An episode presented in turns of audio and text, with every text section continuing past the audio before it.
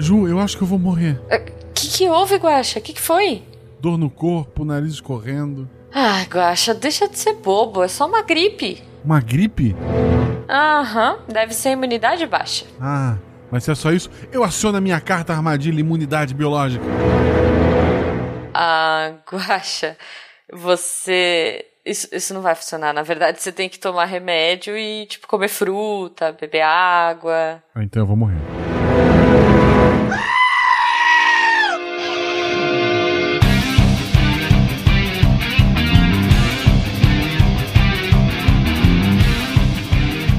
Ouvintes! Aqui é o Tarek Fernandes de Goiânia e eu já fui vítima da hipersensibilidade do tipo 1. Ó. Oh. Olha só. Começou bem, começou bem. Aqui é Cris Vasconcelos, direto de Pernambuco e nunca é lupus. Não pro Gabriel, né? Aqui é Thais Bote de São Paulo e odiadores odiarão, mas o sistema imune não é um sistema de defesa. ah, não, você queimou minha. Tá, não vou falar. Vai lá. Uh, de Londrina, Paraná, só por algumas semanas, daqui a pouco vai ser do Mato Grosso. André Bach. E imunidade diplomática é quando as células do sistema imune são educadas com as bactérias e vírus. Se chama intestino. ok, que essa. Chama intestino. Chama intestino. Aqui é Flávia, de Presidente Médici, Rondônia. E a primeira vez que eu li a palavra é, anticorpo em inglês, eu imaginei assim, uma partículazinha tava de maiô e a outra tava de biquíni anti-body. Desculpa, gente, mas minha mente Flávia. funciona assim.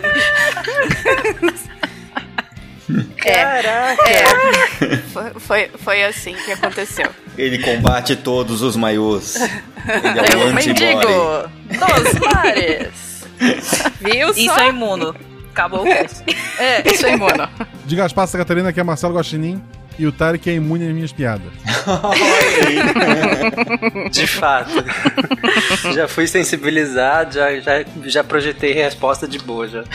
Você está ouvindo o SciCast, porque a ciência tem que ser divertida. Bem-vindos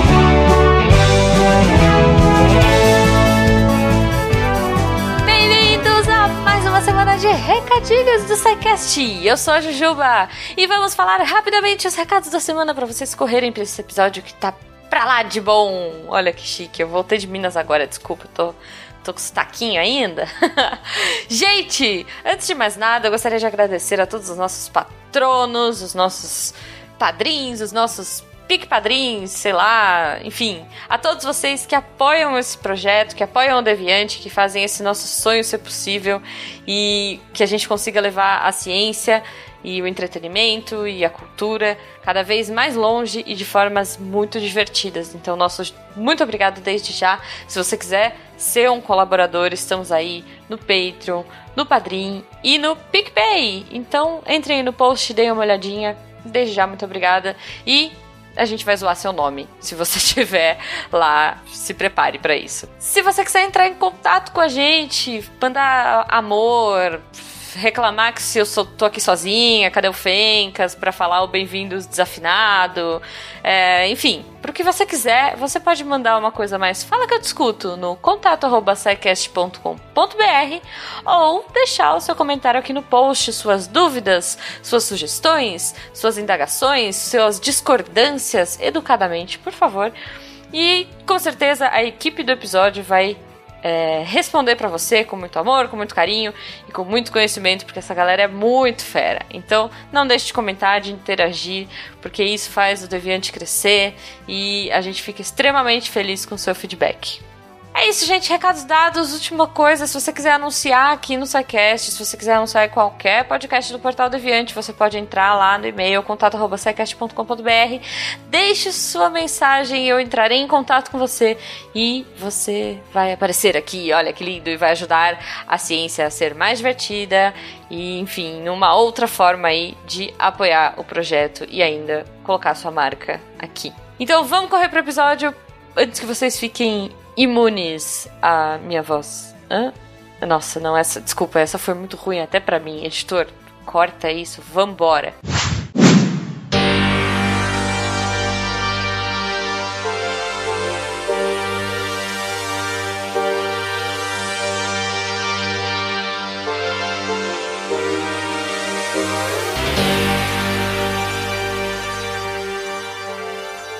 Depois eu leio isso aqui, eu tô na cama, fica ruim aqui. Desculpa, gente, que tá travando um pouco, às vezes demora. Tá gravando na cama, é isso mesmo? Hoje eu tô. Nu. Estou gravando na cama. Não, nu não. Ainda. Nunca- Ainda. Ainda. Ok. Começar a falar os sintomas aqui, o povo começa a tirar a roupa, olhar, né? É, né? Se, se consultar. Olá, ouvintes, de novo. Sim, estou de novo como host aqui nesse tema lindo que é unanimidade aqui. Ah, Nesse grupo, eu acho que todo mundo aqui ama muito imunologia, todo mundo aqui é da área, todo mundo aqui é amigo e temos o Guacha também. Opa. Mas, como a Thaís já comentou na frase dela de abertura, eu tinha uma professora na faculdade de imunologia que sempre, no início da matéria, sempre falava: Ah, porque sistema imunológico não é de defesa, sistema imunológico não é defesa, é regulação de homeostase, restabelecimento de homeostase e blá blá blá. Mas ok, discordo, discordo um pouco. Mas já. Se se colocar como meio campo, aquele meio campo que recua, pode ser? Mas já que foi a frase da Thaís, Thaís, o que, que é o sistema imunológico afinal? Poxa, coisa mais linda que a gente tem. Bom, o sistema imunológico ele é um sistema que, ok, concordo em partes com o que ele ajuda a nos defender do que ele acha que ele é que é patológico pra gente. Então ele é um sistema de células e moléculas produzidas por essas células que ajudam mantendo a nossa homeostase de uma maneira protegendo a gente do que ele acha que é infeccioso, do que ele acha que é patogênico pra gente. Pode ser a gente? Pode. Mas pode ser uma bactéria, pode ser um vírus, pode ser um verme Pode ser uma comida na Comic Con Experience. que veio com o quê, meu não, filho? Era camarão só. Então, complicado.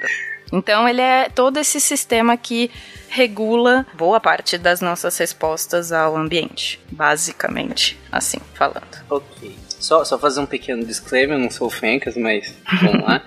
É, minha voz ainda tá falhando um pouquinho, ainda estou sarando de uma pneumonia, então peço perdão adiantado aos ouvintes se minha voz ficar oscilando ao longo da gravação. O sistema imunológico não fez nada também, não tá trabalhando direito aí, ó. Pois é. Culpe seu sistema imune, que não tá te tá reconhecendo, Exatamente. mas não tá defendendo. Esse sistema imune esse, que como eu defendi no início, é, na minha visão, obviamente, é, é, acho que a gente pode sim colocar como um sistema de defesa, e aí discorde de mim, Thaís, porque a própria a regulação da homeostase, de qualquer forma, é um sistema de defesa, né? Aí, independente contra quem, seja nós mesmos, seja um vírus, um, enfim, seja o que for. Mas no fim é uma defesa. Sim. Então por isso que eu acho que didaticamente falando, é um, é um recurso muito bom a gente classificar ele como um sistema de defesa. No mínimo, uma defesa contra a desregulação da homeostase. É, Exatamente. Só que daí a gente pode falar que ele achar que em alguns momentos a homeostase não é homeostase pode não ser bom pra gente, entendeu? No fim, Sim. ele, eu falo que ele é um sistema de reconhecimento porque ele reconhece tudo, o que é bom, o que é ruim, tudo. E aí ele que determina que, que- contra o que ele tem que lutar. Dependendo da situação, isso pode ser bom, isso pode ser ruim. Ô, gente, eu só queria colocar uma coisa aqui pra quem tá chegando agora no SciCast e tudo mais, né? Que a homeostase aí é a capacidade do organismo se manter em equilíbrio e, e- e trabalhar tudo direitinho, né? E, e para fazer a defesa do, do organismo em si, tem o sistema imune que faz essa, e tem outras, outras formas né, que trabalham junto aí para fazer também essa, essa proteção do, do organismo, que não é só especificamente a, a parte imunológica, né? Tem barreiras O sistema físicas, nervoso também, é. sistema nervoso, tem, tem várias né, métodos aí de proteger os ossos, inclusive, protegem a gente. Então, assim, várias situações aí de proteção. São vários sistemas envolvidos e trabalhando para manter esse equilíbrio, para manter essa homeostase. Sim, exatamente. Obrigado, Flávio, pelo disclaimer. O host que deveria tornar isso mais didático esqueceu de falar. É que você se Definir. empolgou, Otário, que você se empolgou, A gente já né? começou com assunto Definir polêmico. homeostase. É. Mas, de fato, ficou ótima a definição da Flávia de homeostase, que é bem isso, é, é o corpo funcionar como ele deveria. Então, por isso que qualquer, qualquer coisa que, que interfira nisso, o sistema imunológico, e seja essa parte física, como a Flávia falou, das barreiras físicas, seja a parte celular, enfim, química, que a gente vai citar mais pra frente, ele vai pegar isso tudo e tentar retomar o padrão de comportamento normal para que a gente não tenha doenças, que é justamente para isso que ele existe. Mas isso tudo que a gente falou não começou assim. É, a gente tem um conhecimento extremamente consolidado hoje. Assim, consolidado não é bem a palavra, é vasto. de, em É. relação à imunologia, né? É extremamente vasto, talvez não muito consolidado em muitas áreas. Mas tudo começou muito lá atrás e como um bom sidecast a gente começa em Atenas. Por exemplo, botou no cache aí que faz, ah, onde quando isso começou? Isso começou em 430, antes da Era Comum. Nossa historiadora da ciência, Cris. Não. Exatamente. Então, realmente, isso começou, assim, os primeiros relatos que se tem aí em foi em Atenas, em 430 antes da Era Comum, onde foi percebido que, tipo, a gente não consegue dizer qual era a doença, mas foi perceberam que pessoas que contraíam essa doença e chegavam à cura, elas podiam cuidar das outras pessoas, porque elas não ficariam doentes novamente. Então, não se sabia o porquê, não se sabia como, mas era isso se tinha percebido nessa época. E ficou neste limbo sem ter uma teoria científica por trás até lá o século XIX e século XX. E após isso aí, o próximo relato que a gente tem já é do chinês, treinando aqui meu chinês, o Wang Quan. Ou me corrijam aí quem sabe, quem souber falar o nome dele corretamente. Em 1549, porque quando a gente tem um conhecimento comum, a gente tem que colocar ele à prova, né? E ele estudava a varíola, estudava as erupções da varíola, né? Vendo ah, o tamanho, essas coisas, e ele, sei lá porque, decidiu inocular as. E, decidiu Essa- inocular a varíola nas pessoas saudáveis para fazer um teste. Pegou a varíola mais fraca que ele achou. Por que não? É. Essa doideira é contagiosa, só pra dar um spoiler. Veja que o pensamento científico já tinha chegado, mas a ética ainda não, né? É, não, mas como A ética tem que ser daqui controlada, frente- inclusive. Daqui pra Até frente hoje. vai faltar muito comitê de ética, vocês vão ver. Não, mas pra quem ouviu o Seicast de Febre Amarela, tá acostumado. É. Ah, pois- Então, aí ele decidiu inocular nas pessoas a varíola mais fraquinha que ele achou, em outras palavras. E percebeu que quando ele inoculava a varíola nas pessoas, a taxa de mortalidade era de 2%. Que você pode ficar chocado, no entanto, comparado com a taxa de mortalidade da varíola, que era de 30%, é muita coisa, né? E, tipo, Sim. 2 em 30 é bem. 2 é melhor que 30 nessa situação, né? Sim. E aí começou um processo que foi chamado de variolação. E esse processo ele se tornou rotineiro em muitos países de influência islâmica até o século XVII. E no século XVII, através da nossa Lady Mary, que era esposa de um embaixador britânico, ela estava estudando a varíola na Turquia e ela descobriu este processo e ela resolveu levar esta a variolação para as terras inglesas. E ela testou nos próprios filhos, porque ela teve a doença e ela testou nos próprios filhos. Mas, como a gente comentou, o comitê de ética era algo escasso. Então, antes de ser, antes de começar em massa a variolação, de, de- antes de cair na graça das pessoas, ela foi testada em criminosos e só quando foi bem sucedida é que começou a ser feito para as outras pessoas. Direitos humanos. É, mas e aí já estávamos em terras inglesas com este processo. E em 1768, um médico inglês, John Filster, percebeu que a varíola bovina, quem contraía a varíola bovina, desenvolvia resistência contra a varíola humana. Só colocar a parte aí que, assim, são dois vírus é, distintos, né? É, um é específico aí de bovinos e que causa doença nos seres humanos e, e que não, não mata, né? Ele só causa a doença. E o da varíola humana aí, ela, que, que ela é, é entre os humanos, altamente infecciosa e ela tem- tinha uma alta letalidade também. Pronto. Eu, Se eu não me engano, a, a bovina ela chega a causar umas pústulas, né, em humanos, mas não é letal. Não, é, então, é a doença do, do ordenhador, né? Ela dá não só pústula, ela chega a ulcerar onde tem a lesão, né?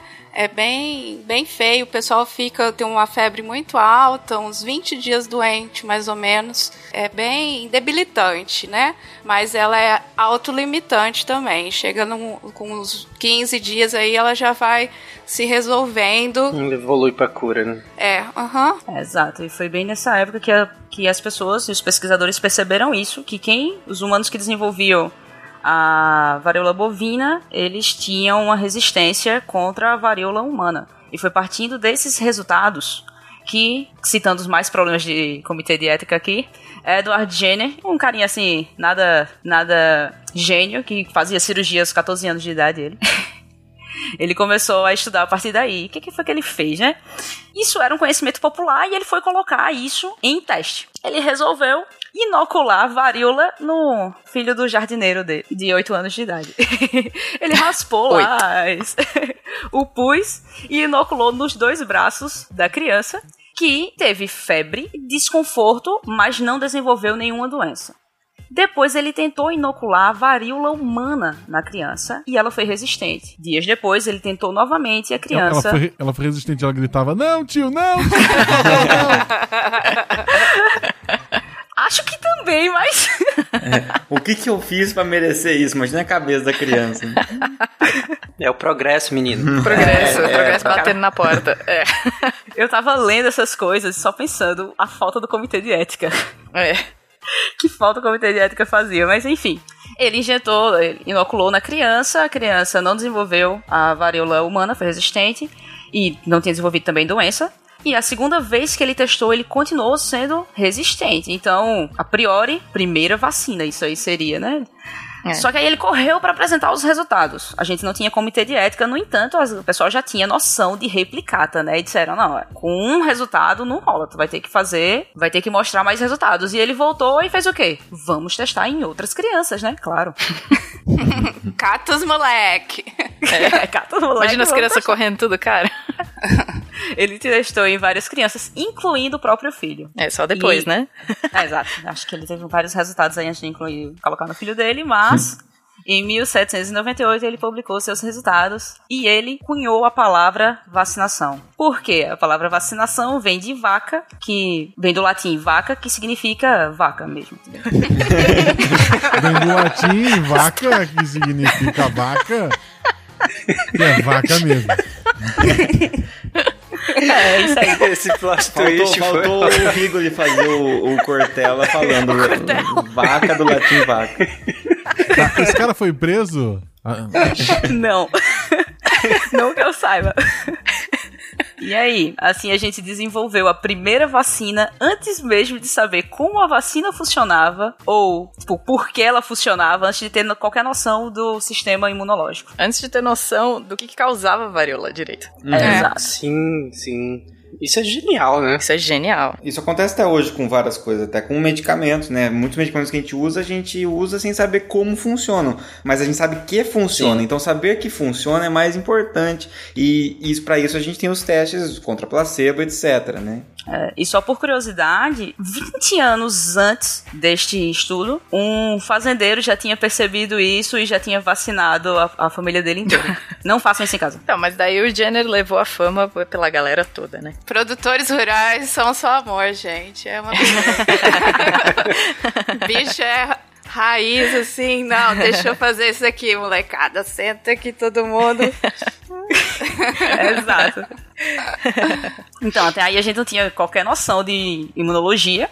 Porque, principalmente porque a gente não, as pessoas não tinham aceitado ainda a teoria do germe doença. Que se achava na época que muitas doenças eram transmitidas pelo odor. E a teoria do germe doença, ela só veio assim, veio pra ficar mesmo com, acho que o primeiro, principal nome, né, o nome central do início da imunologia, que é o Louis Pasteur. Sim, é- essa teoria era bem consolidada, na verdade, né? Tanto que nós temos imagens da época de das máscaras, né, que usavam, e não era no sentido de biológico, mas era no sentido justamente de evitar o cheiro, porque se evitaria a doença. E acabava evitando a doença de certo modo, né? Em alguns, pelo menos, então acabava sendo reforçador Com da... aquelas máscaras mortuárias, tudo Aí assim. o problema das associações estatísticas que se faz muito na internet, né? É uma tal pessoa que fez tal coisa resulta em X, né? Ah, então você usar máscara resulta em não, não contrair certas doenças, e aí você infere uma explicação de que ah, é por causa do cheiro. Não é bem assim, às vezes a relação ela é bem diferente do que a gente imagina. É, não tem causalidade aí, né? Ciência básica, tá aí pra isso. A gente comentou disso no cast de zoonose, né, Tarek? Uhum. Sobre, sobre a peste e que eles usavam aquelas máscaras com- o nariz bem comprido, assim, pra, pra evitar que, que o sei lá o que entrasse voando pelo seu narizinho. Tinha umas ervas também, que Isso. o cheiro, obviamente, que para eles que transmitia. Esses são alguns de seus inimigos: bactérias e vírus. Eles tentam invadir o nosso sistema a todo custo, e a nossa missão é impedir que eles desequilibrem o nosso sistema. Mas aí, eu tava falando, a coisa só consolidou mesmo com o Pasteur e ele. Como foi que ele fez isso, né? Ele tinha um colega de laboratório que tinha vários furúnculos. E ele sempre gostou, assim, ele era sempre. Ele era curioso com a teoria germe-doença. E ele, pô, será que no pus desse furúnculo tem alguma coisa que causa essa inflamação? Que vai. que causa a doença? Então ele foi lá e resolveu fazer uns testes com ela. Foi, tirou o pus do furúnculo e fez uma cultura. Cresceu uma bactéria. Mas aí, pô, podia ser contaminação ou qualquer coisa. Então ele esperou com que a paciente tivesse um furúnculo ainda fechado, fosse só aquele vermelhidão, aquela inflamação. Aí ele foi lá com a seringa, coletou o pus de dentro, só que aí veio com um pouco de sangue, e para eliminar o viés de ser algo que estava no sangue, ele também coletou o sangue da paciente e fez uma cultura do pus e uma cultura só do sangue. A cultura do pus cresceu o microorganismo, enquanto a cultura do sangue não cresceu nada. É muita técnica, né? Oh, meu Deus, esse homem, tudo de bom. Beijo a Deus. Tudo de bom, né? Né? Tá doido. Sabe aquela galera que gosta de espremer a espinha dos outros? Esse cara chegou num novo nível. Eu vou cultivar É, essa meleca É. sua. É. Só que podia ser o lugar também. Ele é cheio, ele saiu tampando todos os, os erros que podiam ter. Então, como poderia ser o lugar, ele resolveu coletar de furúnculos que aparecessem em outros lugares, no braço, no pescoço dela, repetiu o teste e a mesma coisa. Só que aí também tem outro viés. Podia ser a pessoa. Então ele foi atrás no hospital de outras pessoas com furúnculo, repetiu o teste e os mesmos resultados. Então, o que foi que ele fez? Ele pegou o fluido da cultura, em pouquíssima quantidade, e fez: será que realmente é isso que causa a doença? E inoculou em coelhinhos. Veja que ele já não foi inocular em pessoas, né? Pelo menos. Melhor que crianças. Vamos olhar. Por que que é bom teste com. porque anim- Teste com os animais são ideal? Não são. Mas por que que é bom? Ele não tá atacando crianças na rua, tá vendo? Isso é, isso é legal. Ele não tá provocando fuga em massa de crianças. Aí ele inoculou nos coelhinhos e os coelhinhos tiveram furúnculos, só que eram pequenos e de cura rápida. E aí a gente já percebe um pouco do, do poder da atenuação, só que ele não tinha noção disso. Como ele ampliou isso para diversas outras doenças e começou a ter os mesmos resultados com as outras doenças, então ele viu o poder da atenuação quando ele cometeu um erro enquanto estava estudando a cólera. ele estava inoculando cólera em galinhas. Eita, ó, desculpa aí. Popó, tá desculpado. Popó. Aí ele estava inoculando cólera em galinhas e ele tinha uma cultura que estava enfraquecida, uma cultura que estava atenuada.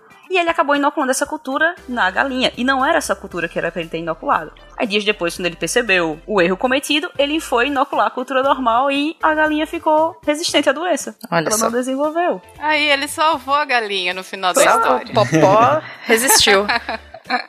Então, usando esse método, ele desenvolveu vacinas para raiva e para cólera. Olha que lindeza. E mais uma vez estamos aqui com vacinas antes de entender imuno. Mas aí eu vou deixar a vacina pro cast de vacinas. Aguarde e confie. vamos É. mergulhar em imunologia mesmo.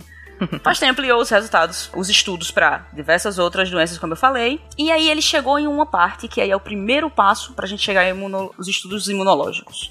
Ele viu que no soro de animais tinham algumas proteínas, animais que, que eram imunizados contra difteria e tétano, tinham algumas proteínas e que essas proteínas, quando elas eram passadas para outros animais, eles ficavam resistentes às doenças. Então já não precisava mais do pus, da coisa da, do negócio inteiro, né? Só a proteína ele percebia que isso acontecia. Só que agora ele precisava de um químico para desvendar isso. E foi aí que ele contratou o segundo nome, segundo grande nome da, da imunologia, que é o Paul Ehrlich. E esse Paul, ao estudar essas proteínas, ele teorizou o que, o que a gente chamou de teoria das cadeias laterais. Estudando aqui e dali, ele imaginou que células, as células do corpo, elas teriam receptores, e esses receptores seriam complementares a proteínas das bactérias e toxinas. E aí, quando uma toxina ou a proteína de uma bactéria estivesse dentro do corpo da pessoa, ele ligaria aquele receptor e isso faria com que ele produzisse, as células produzissem mais desses receptores e acabassem espalhando pelo corpo. Quando espalhasse isso pelo corpo, os receptores,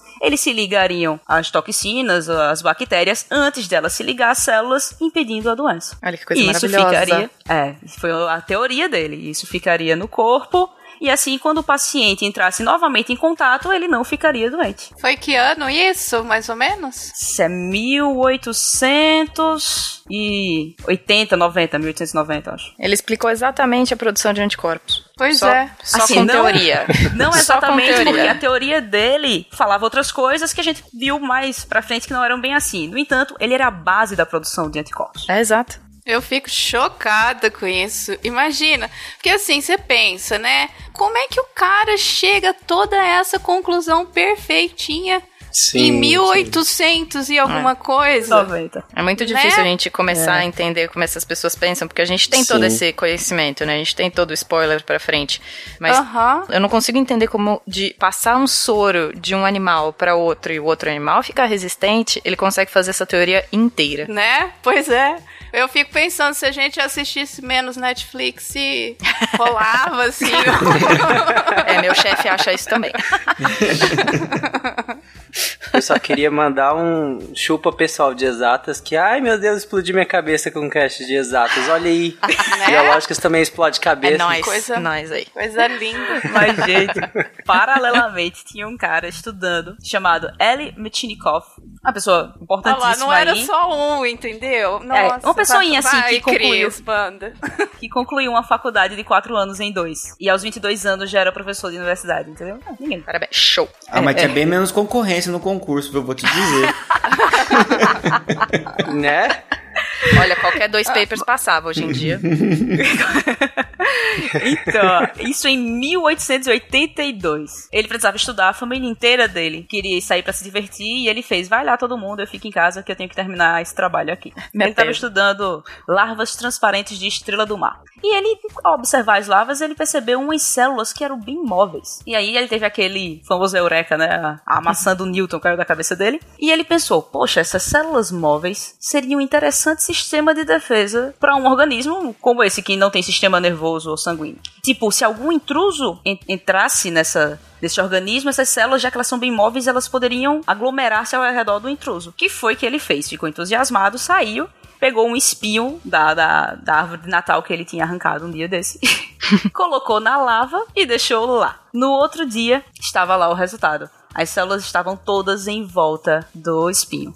Uhum. Então ele supôs que essas es- ele supôs que essas células seriam o primeiro sistema de defesa do corpo. Ele quis ampliar isso para animais com sistema sanguíneo e então, observando o sangue, ele percebeu que os leucócitos eram atraídos por certas bactérias. Se você colocar no YouTube, tem o videozinho de como o leucócito corre atrás da Ah, Ai, tão tão lindo. Um neutrófilo correndo atrás da bactéria linda. Sim, só não é mais legal que os macrófagos. Ah, É, Nossa, ma- o legal. Eu macrófago. torço. Eu torço pelo macrófago às vezes. E eu ainda prefiro Netflix, queria deixar. Mas cada um, cada um.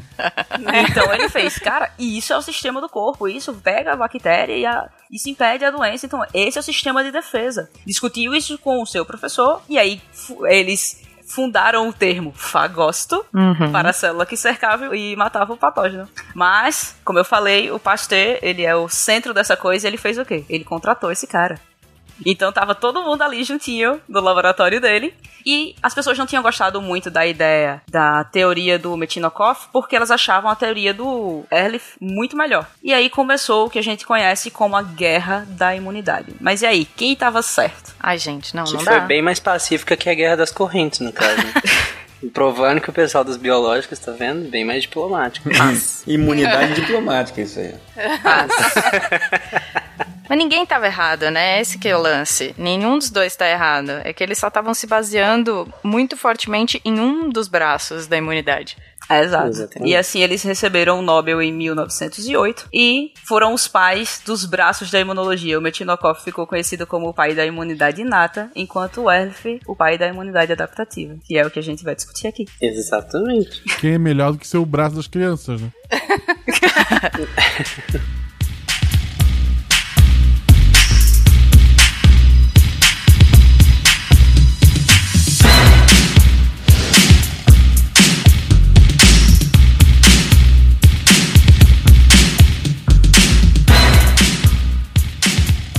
Depois desse passeio lindo pela história básica da imunologia e como é tão básico e é tão bonito como é, essas experiências empíricas foram evoluindo e virando cada vez. É ciência desde o início, mas foi cada vez mais aprofundando na, na via científica e chega no que a gente tem hoje é extremamente bonito. E aí, isso tudo que nós falamos, como a, a Cris estava falando agora, ia por dois caminhos, por assim dizer, que era o caminho da imunidade inata e o caminho da imunidade adaptativa, em que por algum momento eles imaginaram que ou era um ou era outro, e depois chegaram à conclusão de que não, tem para os dois. A inata vai agir de um jeito para algumas coisas, a adaptativa ela vai agir ou secundária a ela para outras coisas ou vai agir separadamente. E é isso que a gente vai discutir agora, começando pelo sistema imune inato, né, que foi na verdade o segundo uh, a ser descoberto nessa linha histórica que nós fizemos. E seria, Thaís? O sistema imune inato é que a gente é muito didático com isso. Quando a gente vai estudar imuno, que nem eu fui logo depois da faculdade, a gente não tem muito essa, essa distinção. O que a gente tem são fases da, da resposta imune, ela começa teoricamente por uma parte que é inata, e ela, a gente dá o nome de inata porque vai parecer estranho agora, mas a gente fala disso depois. Que a especificidade dela é baixa. Então, por exemplo, aquele macrófago que você falou antes. O macrófago é uma das células mais versáteis que a gente tem.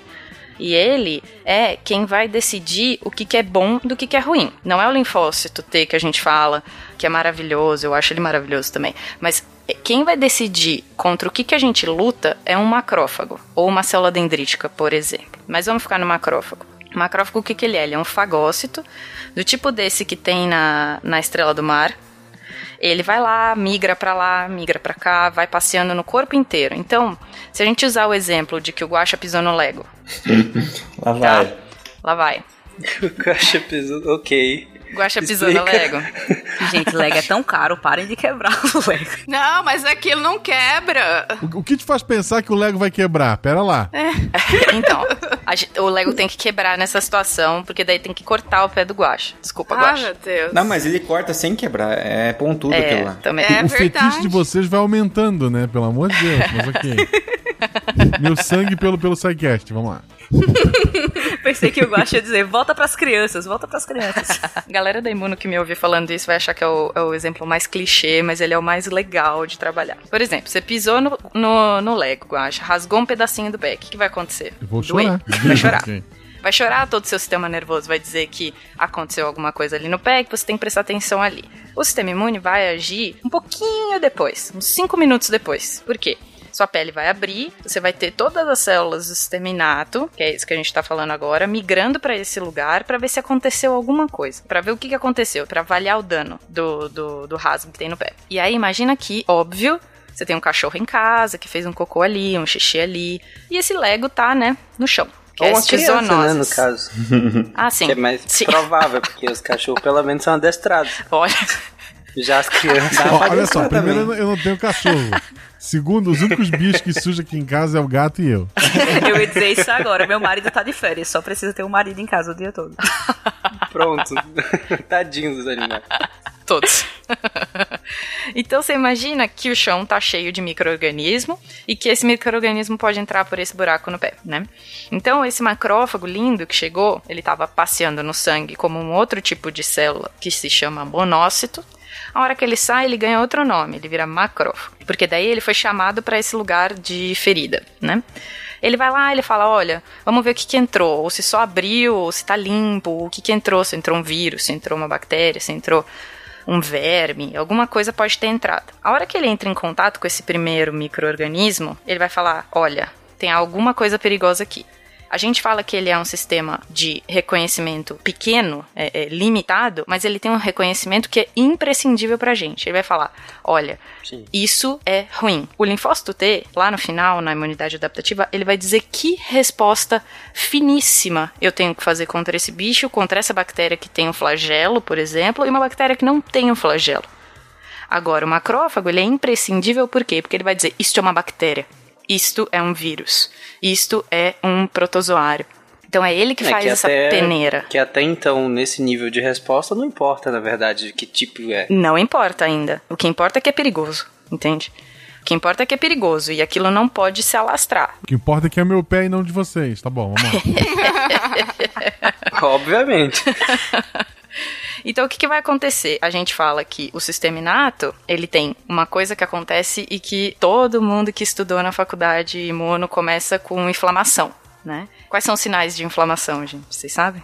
Dor, calor, rubor. Rubor, sinais cardeais da inflamação. Exatamente, cinco É. pilares da inflamação. Edema. São dor, Dor, calor, Cal- rubor, edema e. perda de dor. função. Isso. Então o que, que vai acontecer? O pé do guaxa vai inchar, vai ficar com dor, vai ficar com calor, ele vai esquentar. Ele vai perder a função, é uma coisa um pouco exagerada. Mas, por exemplo, se você tem a ponta do dedo acontecendo isso, aquele seu dedo já não vai mais servir mais pro tato que ele tem, por exemplo. Então a função dele está comprometida. Por isso que a gente fala perda de função. Então essa é a primeira coisa que vai acontecer. Mas para que que precisa disso? Precisa para chamar as células que vão reconhecer o que está acontecendo ali. E, e, e Thaís, é só para deixar claro pro ouvinte, às vezes, né, quando se fala em, em células do sistema imune e células sanguíneas, principalmente, é, as pessoas às vezes fazem a divisão bem antiquada, às vezes, e, e da televisão lá, de glóbulos vermelhos e glóbulos brancos, né? E aí, o- quando você fala monócito, macrófago, linfócito, são todas subdivisões das, dessas células que são os leucócitos e que eles fazem parte, que são, são chamados popularmente dos glóbulos brancos, né?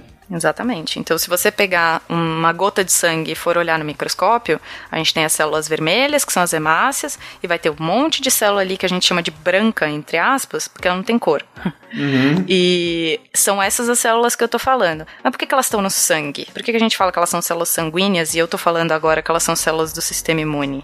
Porque o sistema imune tem que estar de olho na gente o tempo todo. Se o guaxa pisou no lego ou cortou o dedo com uma faca, eles têm que estar muito rapidamente chegando nos locais de, de perigo. Então, por isso que essas células vivem circulando pela gente o tempo todo, tá?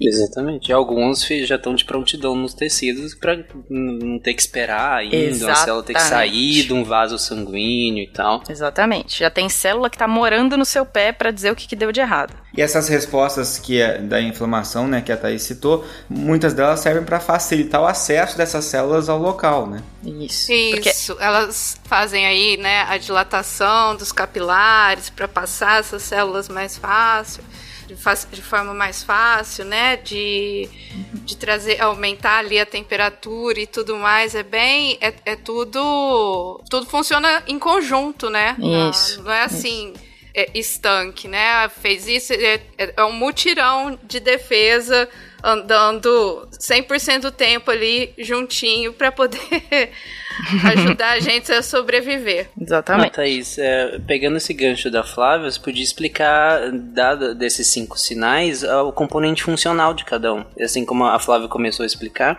por que que cada um acontece, né? É, Cada um vai ter a sua função. Então, o que acontece mais ou menos, falando assim por cima, por exemplo, é, vocês já tentaram fazer, passar a unha no, no antebraço, assim? Arranhar vocês mesmos? É uma espinha na cara, é, né? Uma espinha na cara. Ma- Mas é que Isso. esse, esse, esse de arranhar, por exemplo, quando a gente vai tomar banho e fica tudo muito quentinho dentro do, do banheiro e a gente se coça e daí sai com um arranhão no braço, por exemplo, alguma Tu é coisa muito assim. branquinha, querida. Tô só branquelaça. só branquelaça. Isso acontece comigo o tempo inteiro. Sim, sim, sim. Mas enfim, isso pode acontecer. Mas, sei lá, o que eu tô tentando falar é uma inflamação que não tem nada a ver com algum patógeno, entendeu? A inflamação ela acontece o tempo todo na gente, ela é muito importante para vários processos nossos, mas por exemplo, essa dor, calor, rubor, tumor, a perda de função, pode tudo acontecer sem entrar nenhuma bactéria. Na gente, entendeu? É, o que vai, mais uma vez, deixa bem, é bem importante falar isso, porque se, o, se há uma inflamação na qual não existe agente né, patógeno envolvido, uma bactéria, por exemplo, então você vai usar muitas vezes um medicamento anti-inflamatório, mas você não vai usar um antibiótico, né? Então Exato. isso vai, isso vai direcionar a terapia depois também, né? Exatamente. Mas isso acontece independente. Tô falando, a gente dá o exemplo bem, bem comum da área da imuno, que é o prego no pé, o lego no pé do guacha, mas isso acontece o tempo todo sem precisar de nenhum patógeno, é o que a gente chama de inflamação estéreo. Ela é esterilizada, teoricamente falando. E o que acontece? Na pele, justo que eu falei dessa, dessa condição minha de branqueleza extrema, ela a pele ela é lotada de uma célula que é do tipo mastócito. Não sei se vocês já fizeram aqueles testes de alergia que chama prick test, Uhum. né?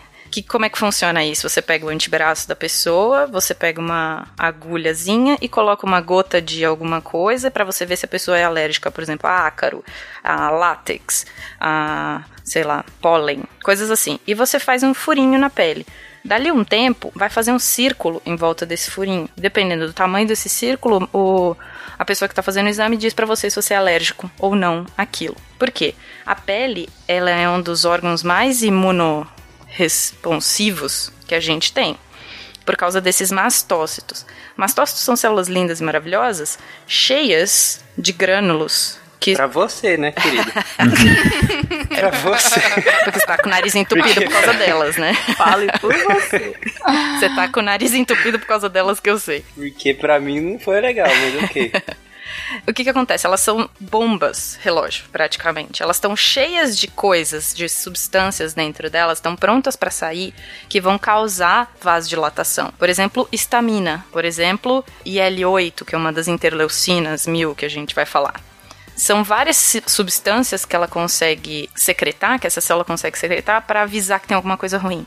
Tudo no sistema imune começa com, esse, com essa bandeira vermelha, sabe? Falando assim: olha, deu merda aqui, deu ruim. Tem que vir alguém que é especializado na história, entendeu? Então, chamar a maior quantidade de células via sangue é o jeito mais é, efetivo que o sistema conseguiu de fazer esse tipo de defesa. Então, a dor vem de uma das substâncias que esse mastócito libera, que é, pode ser prostaglandina.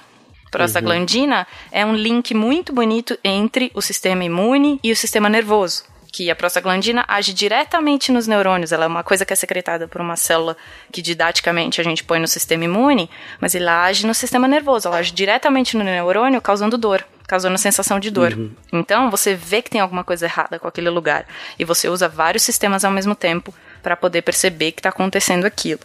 que mais? Temos tumor. Vasodilatação também faz com que a água que está dentro, que está circulando no sangue, saia do vaso. Então você abre o vaso e a água que está dentro passa porque a peneira feita pelas células que formam o vaso sanguíneo aumenta o furo. Então a água sai, a célula sai também. E aí esse local da ferida vai inchar, porque tem água e a água vai ocupar um espaço maior naquele tecido. Tá? A perda de função foi aquilo que eu falei, que você pode em algum momento não perceber que aquele local, por exemplo, a canela não é um local muito sensível nesse de função, ela não tem uma função assim muito proeminente, mas a ponta do dedo realmente tem uma função muito maior. Então você perde o tato na ponta do dedo, você perdeu a função daquele dedo. Esses são alguns de seus inimigos: bactérias e vírus. Eles tentam invadir o nosso sistema a todo custo, e a nossa missão é impedir que eles desequilibrem o nosso sistema. E para coordenar essa inflamação inteira, e usando aquele exemplo básico que eu acho que todo mundo vê na escola, e que desculpem os imunologistas, desculpem, eu acho super didático e super legal que são aqueles videozinhos que mostram o sistema imunológico como se fosse numa guerra, né? É, o exército. Ah, É, é muito bonitinho. É muito bonito, É eu adorava aquilo. Foi o que me fez fascinar pela imunologia desde que eu tava lá no ensino fundamental, assim. Então, eu acho extremamente didático e muito legal isso. É, e lá, como nós vemos, é é um- uma batalha e tal, o sistema imunológico funcionando como um sistema realmente de defesa, e vários para gerenciar isso tudo e para coordenar isso tudo. E aí eu não tô falando uma coordenação central, mas para ir puxando células, puxando mecanismos, a gente tem vários indivíduos, por assim dizer, hum. para coordenar toda essa inflamação, né, Thaís? Sim, são várias as células que a gente tem que no fim das contas coordenam isso tudo. E o sistema complemento que eu particularmente põe ele em segundo plano, mas óbvio, tem muita gente que estuda o sistema complemento, ele também é muito importante pra gente. Mas enfim, eu considero ele em segundo plano porque ele é muito difícil de lembrar tudo. é, muita, é muita coisa. Não, porque as interleucinas tá tranquila. Ah, é um até, sei lá, trinta e tantos, tá tudo bem. Agora, agora o sistema complemento só um até nove já tá mais difícil. Ah, tá. Mas a gente tem, por exemplo, o que, para continuar com essa analogia, os soldados do, do sistema imuninato, foi o macrófago, que eu falei. A célula dendrítica, ela também ela é um macrófago como se fosse mais especializado. Tipo, um estágio acima. Eu não sou muito, muito das patentes uhum. militares, mas enfim, ela é um estágio acima do macrófago, ela faz praticamente a mesma coisa que o macrófago, só que de forma profissional, por exemplo. Sim a gente tem os neutrófilos, que são a primeira linha, primeira linha de defesa, para você ter uma noção a, a, célula mais abundante no nosso sangue, a célula dos glóbulos brancos dos leucócitos, é o neutrófilo. A gente tem muito, mas muito neutrófilo circulando, porque ele é o primeiro a conseguir sair. Ele é o mais fácil para passar na peneira do vaso sanguíneo. O mais legal de tudo isso é que a gente tá falando o nome de um monte de célula, e quando você faz lá o seu hemograma, você vai coletar um, o sangue lá, e é que é um exame super comum de você fazer, de pedir em qualquer tipo de exame de rotina e tudo mais, você vai lá, agora você pode bater o olho nos seus resultados e olhar tudo a contagem e as porcentagens lá, você vai ver que bate com, com o que a Thaís está falando. Se não bater também, eu volto pro livro. Vocês mandam um e-mail que eu, que eu volto pro livro. e estudo um pouquinho mais.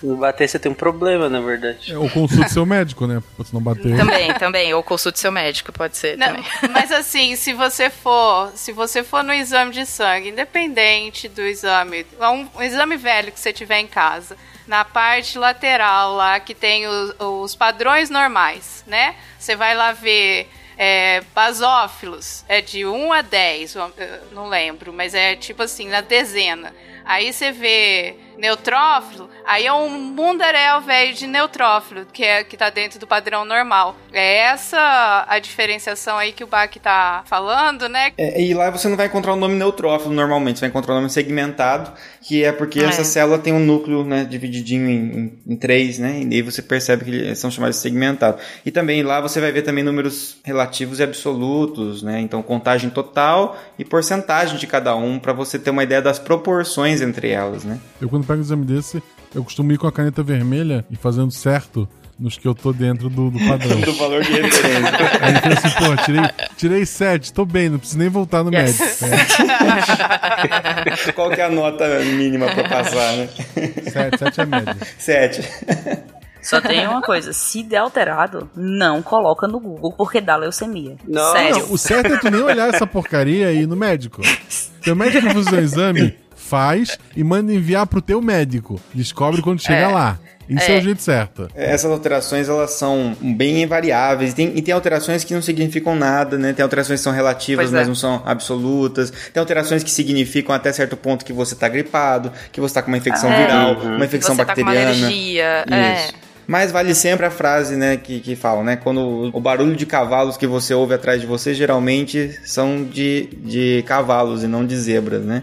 Então a gente tem que pensar sempre que. Pode ser cocos, dois cocos. Dois Isso, ah, pode, pode, ser, cocos. É. Sim, sim, Mas o, o, o, provável é que não seja uma zebra, né? Mas às vezes pode ser. Então, assim, nunca pense. Se você jogar na internet, como foi falado aqui, sempre vai cair no, no mais drástico, porque é o que as pessoas mais estão buscando, né?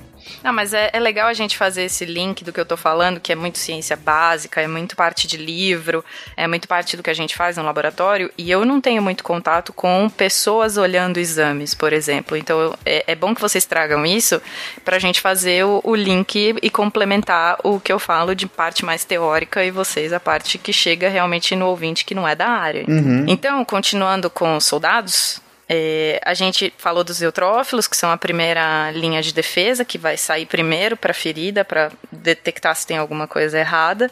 Thaís. É, fala. Posso fazer uma pergunta retroativa? Por favor. O macrófago, tá. Hum. Então, o macrófago percebeu que, ups, temos uma bactéria aqui. Uhum. Como é que ele faz, como é que ele percebe, ups, temos a bactéria? Ok, vamos Boa, lá. Flávio. Vamos lá. É, o macrófago, todas as células que a gente tem são formadas de membrana plasmática e na membrana plasmática elas têm vários tipos de proteínas que definem quem elas são, né? Então, um olho, uma célula da retina do olho vai ter proteínas de membrana que são diferentes de um macrófago, por exemplo, que é o que vai dizer se esse macrófago consegue fazer a função dele. Parte das proteínas que ele tem na membrana são os que a gente chama receptores de reconhecimento de padrões. Por isso que eu falo que o sistema imune, ele defende, defende, mas antes de defender, ele reconhece. Porque é com esses, com essas moléculas na membrana que ele vai poder encaixar numa molécula da bactéria e falar: opa, isso é uma bactéria. Então, a bactéria vai ter um lipídio, por exemplo, na membrana dela, e o macrófago tem um receptor para lipídio, uma gordura, tá? E aí ele vai falar: opa, esse tipo de gordura pertence a bactérias. Então, eu tenho que fazer essa resposta para chamar uma célula que mata a bactéria, entendeu? Ou melhor, ele vai falar assim: ops, essa gordura não era, não pertence a esse local. Aham. Isso. Então, primeiro, ele faz isso. Só que como que ele faz isso? Como que ele reconhece que aquilo é de uma bactéria? Porque aquele padrão de moléculas daquela gordura não é produzido pela gente. Sim. E essa, esse é o que a gente chama que o sistema imune faz, que é o reconhecimento de self, non-self, que é o que é da gente e o que não é da gente. Geralmente, muitos, você tem patógeno que imita coisas nossas, que são bem safados, imitam as nossas coisas para pra gente para passar despercebido pelo sistema imune. Mas a maior parte dos patógenos tem um padrão de moléculas que é diferente do nosso. E ao reconhecer, por exemplo, o DNA tem um pedaço que a gente chama de ilhas CPG, né, Cris? Uhum. ok, entendi. Tem, né? Tem, Tem né? demais. Ok. Tá bom. Essas ilhas CPG são tipos de agrupamento de DNA, um tipo de novelamento ali diferente, que a gente tem num padrão de, sei lá, vou chutar, isso é um chute bem alto. A gente tem 10 a cada cromossomo, por exemplo. Uma bactéria pode ter 200 a cada cromossomo. É esse tipo de diferença que, a- que o macrófago consegue encontrar. Esses números podem estar completamente errados, eu não sei exatamente. Mas é esse tipo de diferença no padrão das moléculas. Então, o reconhecimento de padrões faz com que ele fale: olha, isso aqui é alguma coisa estranha. Entendeu? Eu tenho que destruir esse negócio. Ou chamar quem saiba destruir. Entendeu? Esse Entendi. chamar o quem saiba destruir é toda a parte do sistema adaptativo, tá? Que ele vai chamar uma célula especializada nisso, que é o que a gente chama de link, a ligação entre o sistema inato e o sistema adaptativo. Beleza. Então, é, Thaís, a gente pode dizer que no, no- no primeiro contato com esse antígeno ou com essa substância que, que não, é desconhecida, é, o organismo está aprendendo a lidar com aquilo, então. Né? Ele está tentando Isso. fazer o que ele pode, mas ele está ainda descobrindo como lidar. Ele faz, ele até consegue é, chamar alguém que é específico e tal, mas ele ainda está aprendendo a lidar para depois, às vezes, no segundo contato, ele vai saber lidar melhor, né? Exatamente. Esse, esse chamar alguém específico e conseguir responder contra essa coisa, ge- geralmente, vacinólogos não me matem, geralmente dura 15 dias, tá? Então, desde que o Guaxa pisou no Lego, rasgou o dedo do pé, entrou uma bactéria ali, até ele conseguir ficar imune a essa bactéria, pode durar no mínimo 15 dias. Aí eu fico imune a Lego, é isso? Se, Imune a- se imune a Lego. né? Sim, o sistema imune pode até conseguir reconhecer Lego. Ele pode- se, se vai ser patogênico ou não, eu não sei, mas reconhecer Lego pode ser que ele consiga. Esses são alguns de seus inimigos: bactérias e vírus. Eles tentam invadir o nosso sistema a todo custo, e a nossa missão é impedir que eles desequilibrem o nosso sistema. Então, o que que acontece? Toda essa inflamação que a gente falou vai propiciar todas essas células chegarem, que a gente, essas células que a gente falou, chegarem nesse local e avaliarem o dano que foi causado ali, tá? Quando você bate o joelho ou você chuta o pé da cama, coisas assim, também acontece isso. Só que aí é, é um pouco mais simples para o sistema imune, porque como é estéreo, como não tem entrada de patógeno, a avaliação de dano é mais, é mais fácil, entre aspas, bem entre aspas, mas é mais fácil. Porque, teoricamente, a gente não vai responder a coisas nossas. Então, se você chutar o pé da cama, vai juntar um monte de célula ali, vai fazer uma inflamação, uma dor, um, um, um inchaço, vai ficar vermelho, mas aquilo passa rapidamente, ao invés de um corte em algum pedaço da pele. Ex exceto quando é uma, uma pancada em algo que acaba quebrando alguma barreira biológica que Isso. separa certas células que são tidas como um santuário imunológico, né, digamos assim. Por exemplo, os espermatozoides que estão ali no testículo e que normalmente não tem um contato contínuo com a corrente sanguínea, né? Isso. Lembra, Flavinha, que a gente falou no, no cast de zoonose sobre tóxico ocular? Sim, sim, sim. Essa, esse é um exato exemplo do que o Bach falou, que você tem uma ruptura de um. O toxoplasma, ele vive em vários tipos de células, inclusive células do olho. Ele consegue romper células do olho, e essas células do olho foram fechadas. O olho foi fechado, assim, imunologicamente falando, antes do sistema imune ser realmente maduro pra gente. Então a gente não entrou em contato com aquilo muito cedo. Então quer dizer que as, célula, as células do sistema imune que estão circulando normalmente no nosso corpo, elas não têm acesso direto não tem. ao sistema ocular nosso. Uhum. Elas né? conhecem tanto isso quanto elas conhecem uma bactéria, por exemplo, né? Exatamente. Uhum. Elas reconhecem aquilo, só que elas não foram ensinadas. A gente vai chegar nesse ponto elas não foram ensinadas a não responder aquilo. Quando a gente vacina, quando o Jenner vacinou a criança, James Phipps, ele ensinou o sistema imune daquela criança a responder contra a varíola. A gente não está ensinado a não responder contra o olho, por exemplo. A gente está ensinado a não responder contra o pâncreas, contra o nosso estômago, contra o nosso pulmão. A gente, tá, a, a gente aprende ativamente a não responder contra os nossos órgãos. Agora, órgãos que se fecham antes desse processo de educação química que a gente chama, da educação do sistema imune estão num limiar ali muito tenso. Porque se acontece alguma ruptura, aquilo é como se fosse uma bactéria pro, pro sistema imune. Ele fala: ferrou, eu nunca vi isso, eu tenho que matar. Atacar! Atacar. E acontece mesmo, lupus. É, e toxoplasmose ocular. Exato, toxoplasmose ocular e acontece isso no olho. Bonito. Não lamba o olho das pessoas, gente. é, sempre bom lembrar.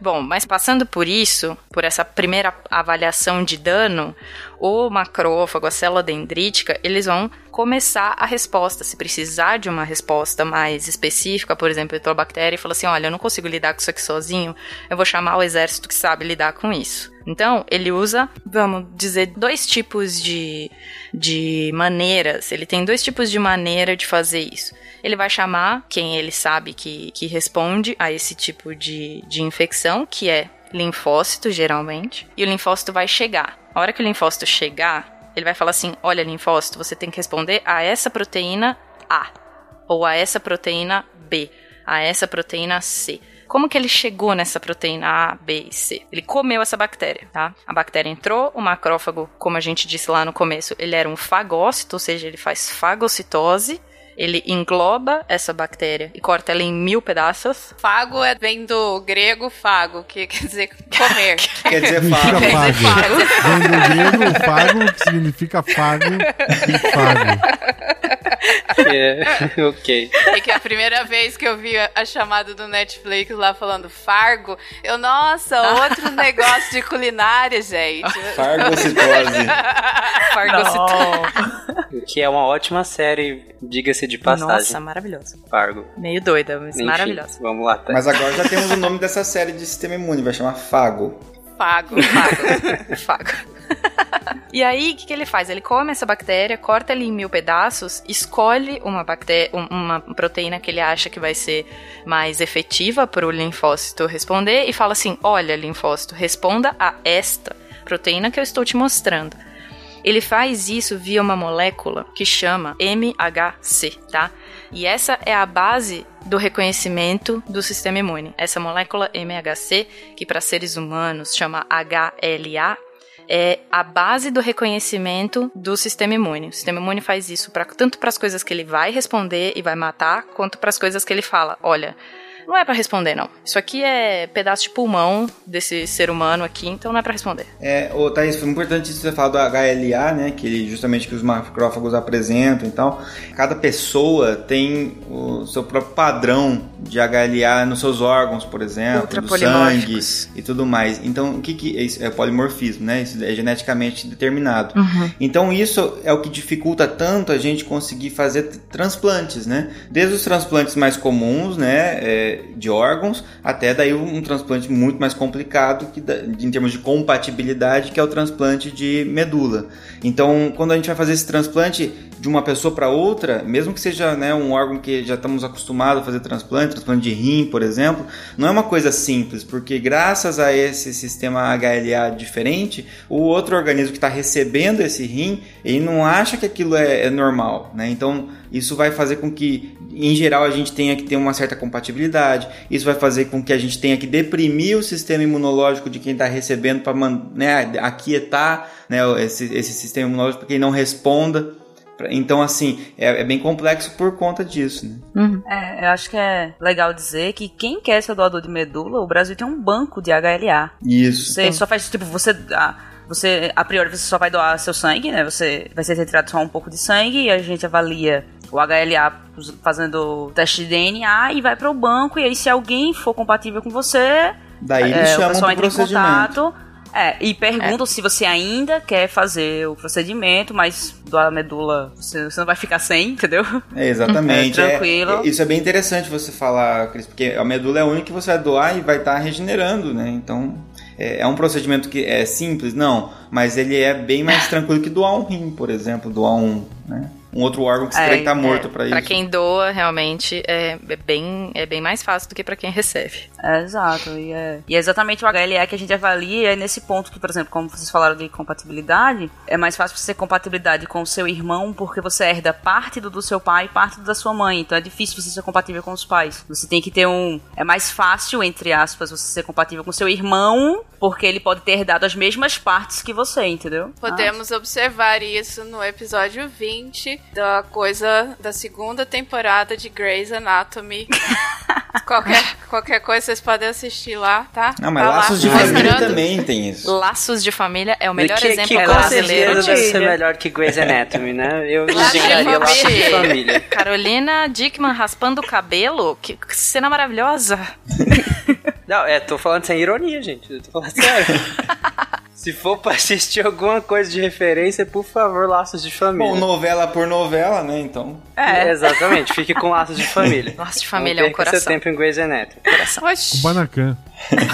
Kubanacan tem um, três Marcos Pasquim. Kubanacan. Kubanacan também é uma boa referência.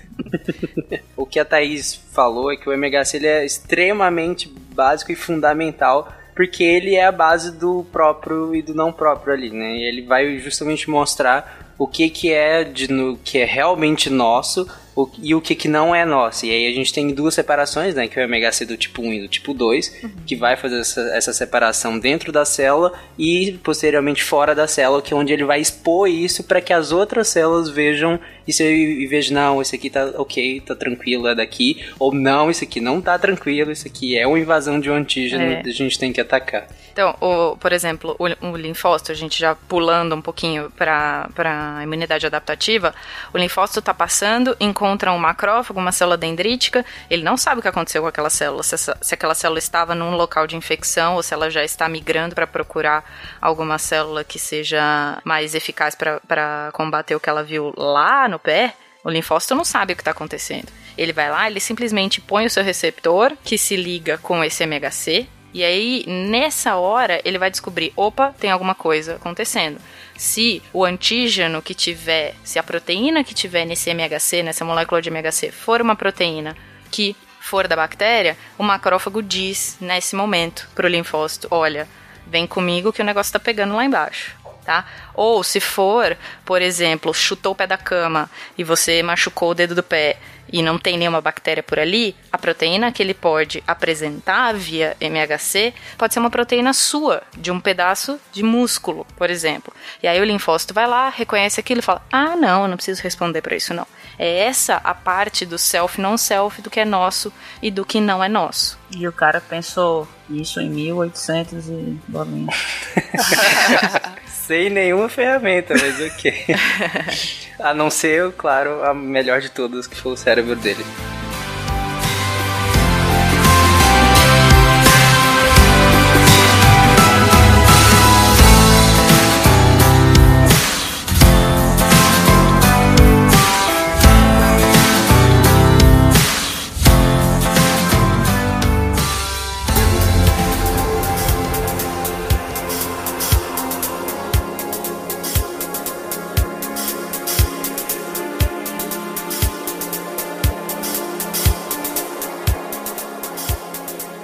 Mas é- isso é legal que a, que a Thaís falou, porque, como ela falou, pode ser com uma infecção lá no seu pé. E esse linfócito, que ele, ele circula o tempo inteiro pelo seu corpo, e ele pode entrar em contato e saber da notícia dessa infecção num órgão linfóide distante dali, né? Que a gente vai explicar mais pra frente o que, que é um órgão linfóide ou quais são os órgãos do sistema imunológico.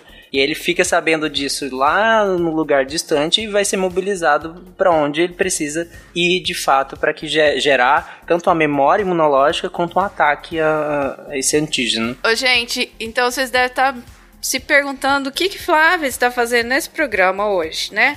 Porque a Flávia fala dos bichos, então vou falar dos bichos. Adivinha só o que que o molusco faz de diferente até agora da sua, da sua, do seu sistema imunológico pro dele? Vocês sabem? Tem alguma ideia? O que que um, um caramujo faria nesse momento que ele pisou no Lego? Ele tem pé? Ele, ele pensou, caramba, um pé. Parece uma piada.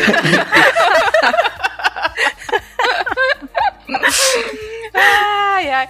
Não, ia, ia acontecer exatamente a, a mesma coisa, só que ele não tem pé e ainda ele tem aquela casca gigante nas costas, que a hora que ele pisar ali, ele, ai, doeu, e ele vai lá pra dentro, se protege inteirinho, coisa que nós não temos. Então, até o momento, ele está à frente na sua proteção do que a gente. Mas o homem, quando pisa no Lego, ele também faz pra posição fetal, que é quase o, o casulo ali. É, Voltou Só o falta o casulo, né, é. Aproveitando o, o gancho da Flávia, e aí a Flávia se quiser me complementar também, ah, nós vamos falar mais pra frente sobre mais especificidades do sistema imunológico, mas nos animais, eu não, eu não sei se isso é claro pra todo mundo, eu vou falar isso porque mês passado estava eu no barbeiro e, e aí conversa vai, né? Olha, a- a- aqueles caros que dão cerveja e. sim, sim, Esse? sim. Ok. Prossiga. Esse mesmo. Estava eu no barbeiro e aí ele, ele sabe que, né, da, da minha área que eu amo, que é a medicina veterinária. E aí, no conversa vai, conversa vem, e ele fala, mas os animais têm as mesmas doenças que os humanos? Aí lá vai eu, meia hora, ainda bem que tava no meio do corte. Olha, tudo que mais, bom que então, você me perguntou, né? É que bom. Daí se arrependeu tanto de ter perguntado. Exatamente. Aí lá vai a palestra lá, é, de meia hora explicando isso. Então eu não sei se realmente é claro, falando sério para todo mundo, que o sistema imunológico, ele é comum aos animais. Ainda que nós temos gradações, né, de, de- dessas respostas, dependendo do- da complexidade do animal, mas esse o sistema imunológico, ele é comum aos animais, esse sistema que os humanos têm com suas particularidades. De novo, ainda que animais mais próximos de nós ainda tem algumas pequenas particularidades, algum, uma célula às vezes atua mais do que outra. Por exemplo, o eosinófilo, que é uma célula que nós vamos falar mais pra frente, que ela também tem grânulos, igual a Thaís falou do mastócito, ele é extremamente importante na resposta imunológica a eumintos, aos, aos vermes, né? E o eosinófilo ele é muito mais ativo em outros animais que não nos humanos. Se eu não me engano, na cabra ele é extremamente ativo. Enquanto nos humanos ele não tem tanto a capacidade de desgranular, que é a função dele. Ele desgranula e libera todas aquelas proteínas que, que a Thaís falou, que vai vai justamente atacar o, o, o antígeno, no caso o euminto. Então tem pequenas particularidades é, que separam os humanos, separam não, mas que delimitam os humanos de outros animais, mas o sistema imunológico age em todos. Então só para fazer esse disclaimer para ficar claro. Tenho uma pergunta, tenho umas considerações, uma pergunta só. Eu não vou perguntar de por que, que o teu barbeiro te conhece tão profundamente. É, eu, não vou perguntar se o encontro que tu foi depois deu certo, porque tu não iria num lugar desse à toa. Mas eu vou perguntar: não é arriscado tu, tu fazer o cara dormir segurando uma lâmina perto do teu pescoço? Pra sua informação, querido, vou lá com uma certa frequência, tá? Ui, ui, ui. E ele me conhece há muito tempo. Coitado de Goiânia. Mas ok, deixando meu barbeiro de lado, Flavinho. A imunologia, assim, dos invertebrados, até essa parte inata, né, que, que a Thais acabou de, de explicar, os invertebrados têm, e no, nós também temos, nós vertebrados, né, como um todo. Então, assim, o, esse desenvolvimento básico aí de proteção, ah, obviamente que não é tudo exatamente igual, igual você falou, a quantidade de uma célula ou de, um, de uma substância química de um, de um organismo para o outro faz diferença, mas o, a estrutura básica, desde os invertebrados até a gente, ela funciona direitinho dessa nesse sistema inato do, do, do, organismo. E é por isso que o nosso amigo Metchnikoff lá, né, que a gente falou lá no começo lá, ele chegou na conclusão de que a teoria dele era, era de que da, da imunidade inata. E ele brigou Exato. por ela, porque ele estudou justamente uma, uma larva. Então, uma larva Sim. de estrela do mar. Então, imagina. imagina qual, é o quão sofisticado é esse sistema imunológico, né? Então, realmente é um sistema imunológico mais básico, Sim. mais inato, né? E essa é uma das belezas do sistema imunológico que você pode pensar, mas caramba, esses animais eles não têm uma complexidade, por exemplo, de sistema nervoso. Eles não são sensitivos, enfim. Mas é aí que tá, não precisa. O sistema imunológico não precisa disso. Ele não precisa dessa complexidade de sistema nervoso para agir. É bonito isso. Uma coisa que eu queria falar dos animais, falar é que você, não sei se vocês veem isso na, na VET, mas é que a, o sistema imuninato ele é presente em todos os invertebrados mais ou menos parecido, mas o sistema imune adaptativo ele aparece nos gnatostomados, que são os é, mandibuladas. Todo mundo que tem mandíbula, é. Exatamente. Eu achei engraçado demais, porque assim, ah, vai, vai evolução, né? Invertebrados, não sei o quê. Aí os agnatos, papapá, agnatos, puf, todo mundo tem. É. E foi tipo assim. Né? É, é uma coisa assim, por quê? Eu, eu não gosto de fazer essa coisa de, olha, apareceu e apareceu uma funcionalidade nova para um sistema por causa disso. Não. Os animais que foram selecionados depois disso, parte da seleção deles envolveu o aparecimento dessa funcionalidade do, do sistema imune. O sistema imune adaptativo que a gente vai ver agora teve a sua origem nas, nos peixes mandibulados. Então, o que acontece? A hora que o animal consegue comer coisas maiores, ele tem que se defender das coisas, dos micro-organismos que podem viver nessas coisas menores que ele está comendo, entendeu? Então ele consegue mastigar, ele consegue comer coisas que têm seus próprios micro-organismos, entendeu? Então ele tem que se, de, tem que se defender disso. Bem que o povo disse, você morre pela boca. o peixe morre pela boca. o Tarek quase morre pela boca. Olha, não só o peixe, né? Peixão, o sereio. sereio. sereio com sistema adaptativo. Exatamente.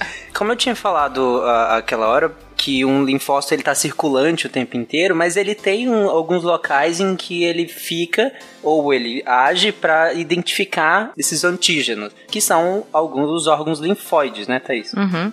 A gente chama de órgão linfóide e tem uma subdivisão meio didática de primário e órgão linfóide normal. Os órgãos linfóides primários são os que meio que ou fabricam as células do sistema imune ou ensinam elas a funcionar. Então a gente tem como órgão linfóide primário a medula óssea, tá? Que produz todas as nossas células do sangue, todas as células que funcionam no sistema imune, e a gente tem o timo também como um órgão linfóide primário.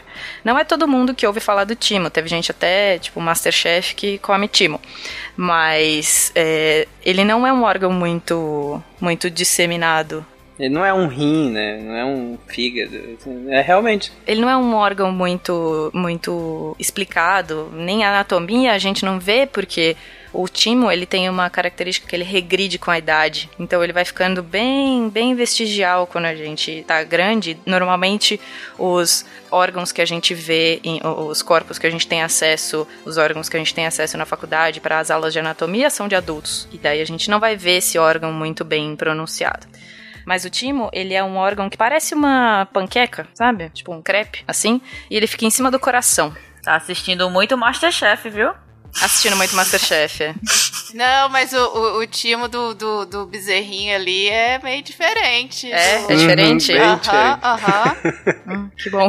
Eu só vi de humanos e de camundongos. É, é, então tem um, um formato mais ovalado, assim, ele é mais compridinho do que. Se, é dentro da culinária seria mais uma panqueca. É, então por isso. Mas eu já vi, tipo, até tem gente na minha família uma vez que me perguntou o que, que era timo, porque tinha comido num restaurante, sabe? Aí eu falei, não, gente, faz isso não. Faz isso não. Gente, dá um Google antes de comer, não sai comendo as coisas assim não também, mano. Morre pela boca. Morre pela boca, né? exatamente. Tudo é comestível, gente. Algumas coisas só uma vez. Exato, exatamente.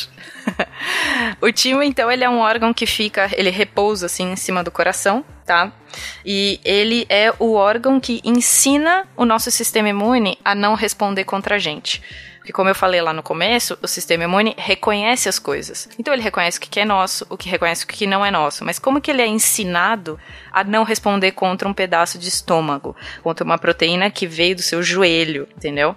É lá no timo que vai ocorrer essa escola, essa educação tímica que a gente chama, que é a indução de tolerância nos linfócitos. Eles fazem, o, o timo faz uma peneira nos linfócitos que chegam lá, eles são produzidos na medula óssea e ele migra até o timo. Na hora que ele chega no timo, ele vai passando por uma peneira e ele vai falando assim, o timo vai falando: "Ó, oh, você reconhece esse pedaço de pulmão? Não, então passa para a próxima célula." A próxima célula diz: "Você reconhece um pedaço de estômago? Não, então passa para a próxima célula." Você reconhece um pedaço de, sei lá, joelho? Sim. Ah, então você vai morrer. É exatamente assim que acontece.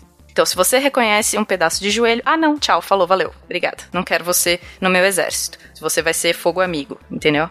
Sim. E ele vai fazendo isso até o, o, o linfócito chegar no canal de sair do timo. Ele vai passando de célula por célula, por célula, por célula. Se ele conseguir chegar lá no final, aí ele saiu. Ele não reconhece nada que é nosso de forma patogênica e ele pode ir para onde ele quiser agora como se fossem os policiais dentro num local, de, local de treinamento e ele tivesse que atirar no bandido e não atirar nos amigos, e aí seria em algum momento ele acertar um amigo, ele vai ser expulso, e se ele chegar até o final do treinamento sem é. acertar os amiguinhos, ele passou. É, com paintball, é, no paintball, assim, é, né? É. Tipo um paintball. É, nesse exemplo, no caso, o time funcionaria ainda no, no processo seletivo, é. né? Então, Isso. De algum modo no processo seletivo, eles entendem como uma pessoa autorreativa, um linfócito autorreativo, né, que vai atacar o próprio corpo, e ele é eliminado. É, só que isso, vamos lá, nada é 100% no nosso organismo, né? Nada é 100% efetivo. Sim. Então, essa educação química, essa, essa seleção química, ela não é 100%. Então, pode ser que um linfócito, a hora que passou por todas as células, não viu a célula que falou, olha, você reconhece cotovelo? Não, não vi essa célula. E ele reconhece cotovelo e ele saiu. E aí ele sai e ele vai ocupar os órgãos linfóides secundários, que são linfonodos, é, o fígado pode ser chamado de, de um tipo de órgão linfóide, o baço é um órgão linfóide. Tá? Então, ele pode ir para os outros lugares onde a gente encontra é, células do sistema imune. Onde a gente tem linfonodo? No corpo praticamente inteiro. A gente tem algumas concentrações em alguns locais, tipo embaixo do braço, a gente tem alguns vários embaixo do braço, a gente tem alguns vários na cervical, que é aqui perto do pescoço, que sempre quando você vai ao médico, você, eles te apalpa para ver se você tá com algum gânglio inchado debaixo do pescoço. Que o pessoal, não? que o pessoal costuma chamar de íngua, né? Isso. São os linfonodos que a gente tem espalhados. Então aí que a Thaís está falando do pescoço, esse que o médico fica palpando. Tem esse embaixo aí da, da axila, tem um para frente, tem um para trás, tem um na bunda, tem na virilha. Atrás do joelho. Nenhum, alguns muito importantes no intestino. Sim, Isso, sim. esses são os maiores, né? Mais fáceis, assim, de, de palpar. E, mas tem vários outros pequenininhos espalhados aí no, no, no corpo todinho que, que fazem essa esse Drenagem, trabalho. Isso. E, e uma coisa muito importante, gente, quando você tiver com linfonodo, uma íngua, né, aumentada, não fura, tá? Não, Aquilo, não, aquilo Jesus. não Oi? é de furar. É oi. Meu Deus, oi? Tá. Não, Não Jesus. cutuca, não cutuca, não, não é um tumor. Cris, não menospreze a capacidade do ser humano. Não, aquilo não é um tumor, você não vai espremer até acabar, tá? Se controla. Eu sempre digo pra vocês, Se controla. controla, não espreme a espinha, tá tudo bem. Não espreme o furúnculo, tá tudo ok. Ah, e ave, aves, a maioria das aves não tem linfonodo. Porém, Não? contudo, não, não tem. A maioria Uau. delas Não não. tem. Mas ah, elas têm a bursa de Fabrícios. Ah, Fabrícios. Chique, Tá. né? É, eu tinha que falar da bursa de Fabrícios, por quê? O linfócito T, que é do sistema imune adaptativo, ele se chama linfócito T por causa do timo, tá? Aonde ele passa pela educação dele para se tornar um linfócito competente é no timo. O linfócito B, que a gente falou pouco na imunidade inata, mas ele também é parte da imunidade inata, ele passa por essa, por essa é, seleção para ver se ele não é autorreativo também. E a primeira vez, na, na gente ele passa na medula óssea, mas a primeira vez que descobriram que ele fazia um sistema de tolerância, ele passava por um, por um processo de tolerância também foi nas aves e foi na bursa de Fabrícios. Foi nesse órgão, por isso que ele se chama linfócito B de bola, de bursa. Uhum. De bursa, no caso. B de bursa. E, e os, os ruminantes, de modo geral, eles têm uma particularidade que são os hemolinfonodos, né? Tem um padrão diferente dos linfonodos comuns. Esses são alguns de seus inimigos: bactérias e vírus. Eles tentam invadir o nosso sistema a todo custo, e a nossa missão é impedir que eles desequilibrem o nosso sistema. Mas então o que que acontece? O linfócito, a gente tá falando de linfócito T, adoidado aqui, é a minha célula preferida, tal, não sei o quê. Mas o linfócito B também funciona. Aquilo que o que a guerra da imunidade estava vendo que uma parte era feita por uma imunidade in- inata, uma outra adaptativa, e que uma era feita por proteína, a outra é feita por célula, a gente vê na cara do linfócito B. O linfócito B é aquele que produz os anticorpos. Os anticorpos são proteínas, não são células. Então, quando a gente fala que glóbulos brancos ajudam na defesa, a gente não está falando dos anticorpos. Tem muito mito nessa hora, a hora que você pega num jornal, num noticiário, alguma coisa, eles falam assim, ah, os órgãos, os glóbulos brancos são os anticorpos. Não são. Tá? Anticorpo é proteína, é secretado por uma célula. Uma célula produz é o linfócito B e secreta, manda embora essa proteína. Essa proteína é liberada no sangue De biquíni. é de biquíni, exato. De biquíni. Trocando de biquíni sem parar. Nossa! Ok. E esse anticorpo que é liberado no sangue, ele ajuda tanto o sistema imune inato quanto o sistema imune adaptativo. A gente faz essa divisão didática, mas tudo está acontecendo ao mesmo tempo.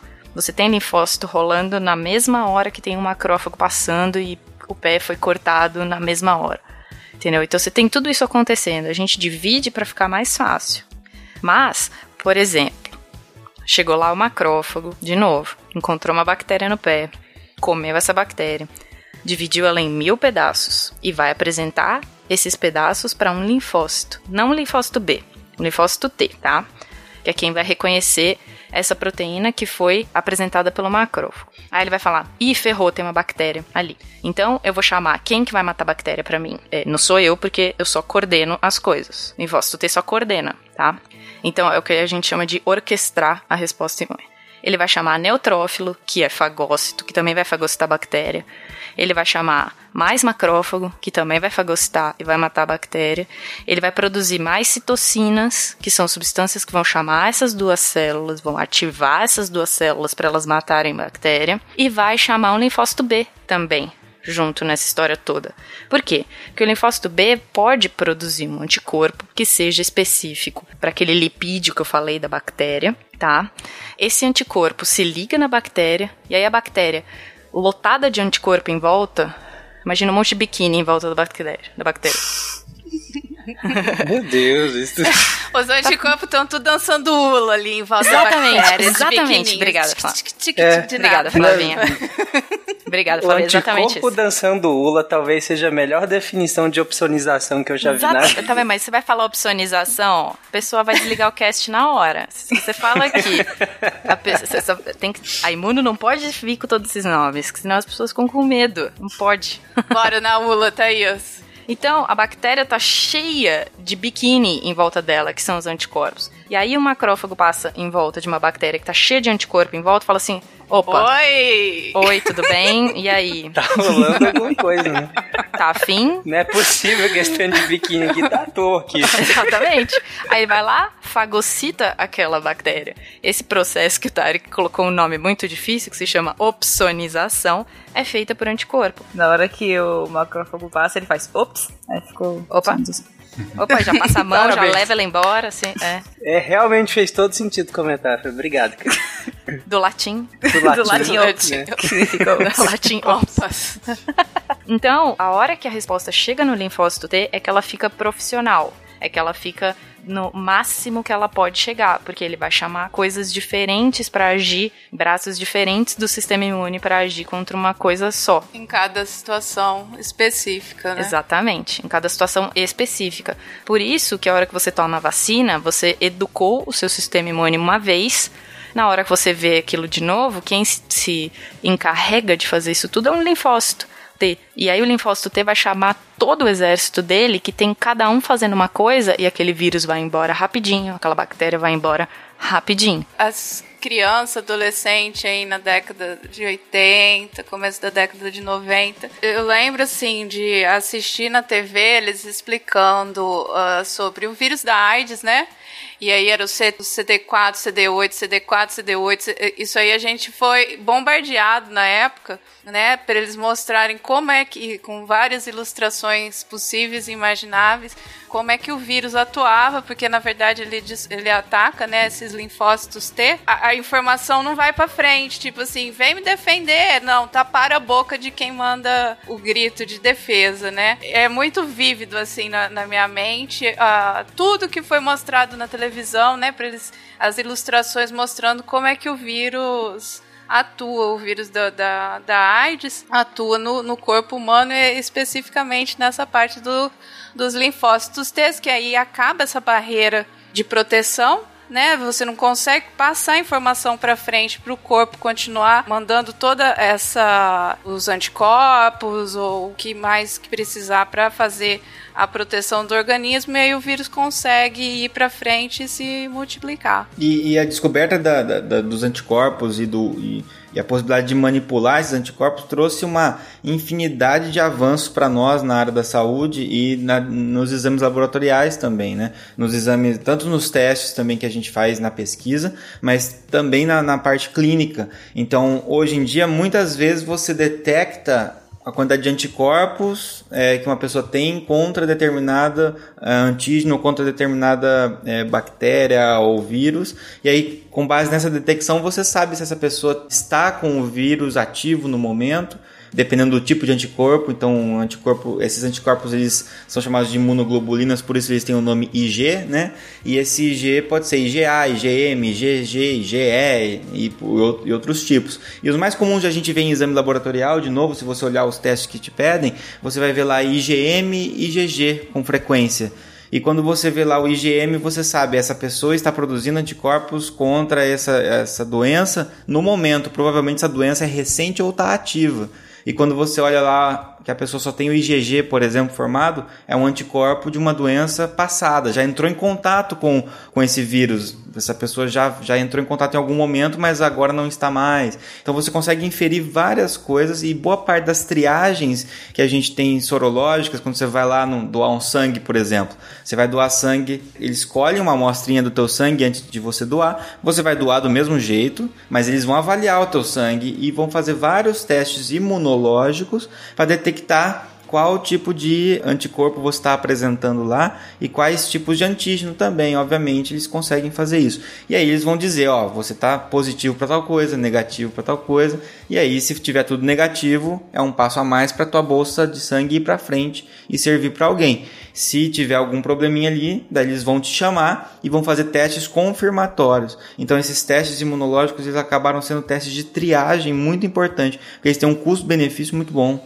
A, a, mesmo na para toxoplasmose em grávidas, né, em gestantes, que, que o pessoal faz o, o teste, né, para ver se elas têm toxoplasmose. Isso. E aí, se se a população inteira for fazer, 70% praticamente da população já teve contato com, é. com a toxoplasma e aí vai dar esse IgG. Isso, né? perfeito. Vai dar essa reação que tá guardadinha lá, que se algum outro dia você entrar em contato de novo, seu corpo, o seu organismo já sabe como reparar aquele, aquele invasor. Mas não tem problema. Se for IgG, é só porque você já teve contato em algum momento e o seu. É, não necessariamente você tá com aquilo agora. É. Exato. E agora, se for uma IgM, aí tá. Aí você já vai ter que fazer um acompanhamento melhor com o médico e tudo mais, né? Não, não dá para ficar desesperado logo na. Ah, tem IG alguma coisa aqui pra toxoplasmose. Não, calma. É, o laboratório né? que eu trabalhei recebia soro de mulheres grávidas. E quando dava IgM, era a gente que fazia o teste,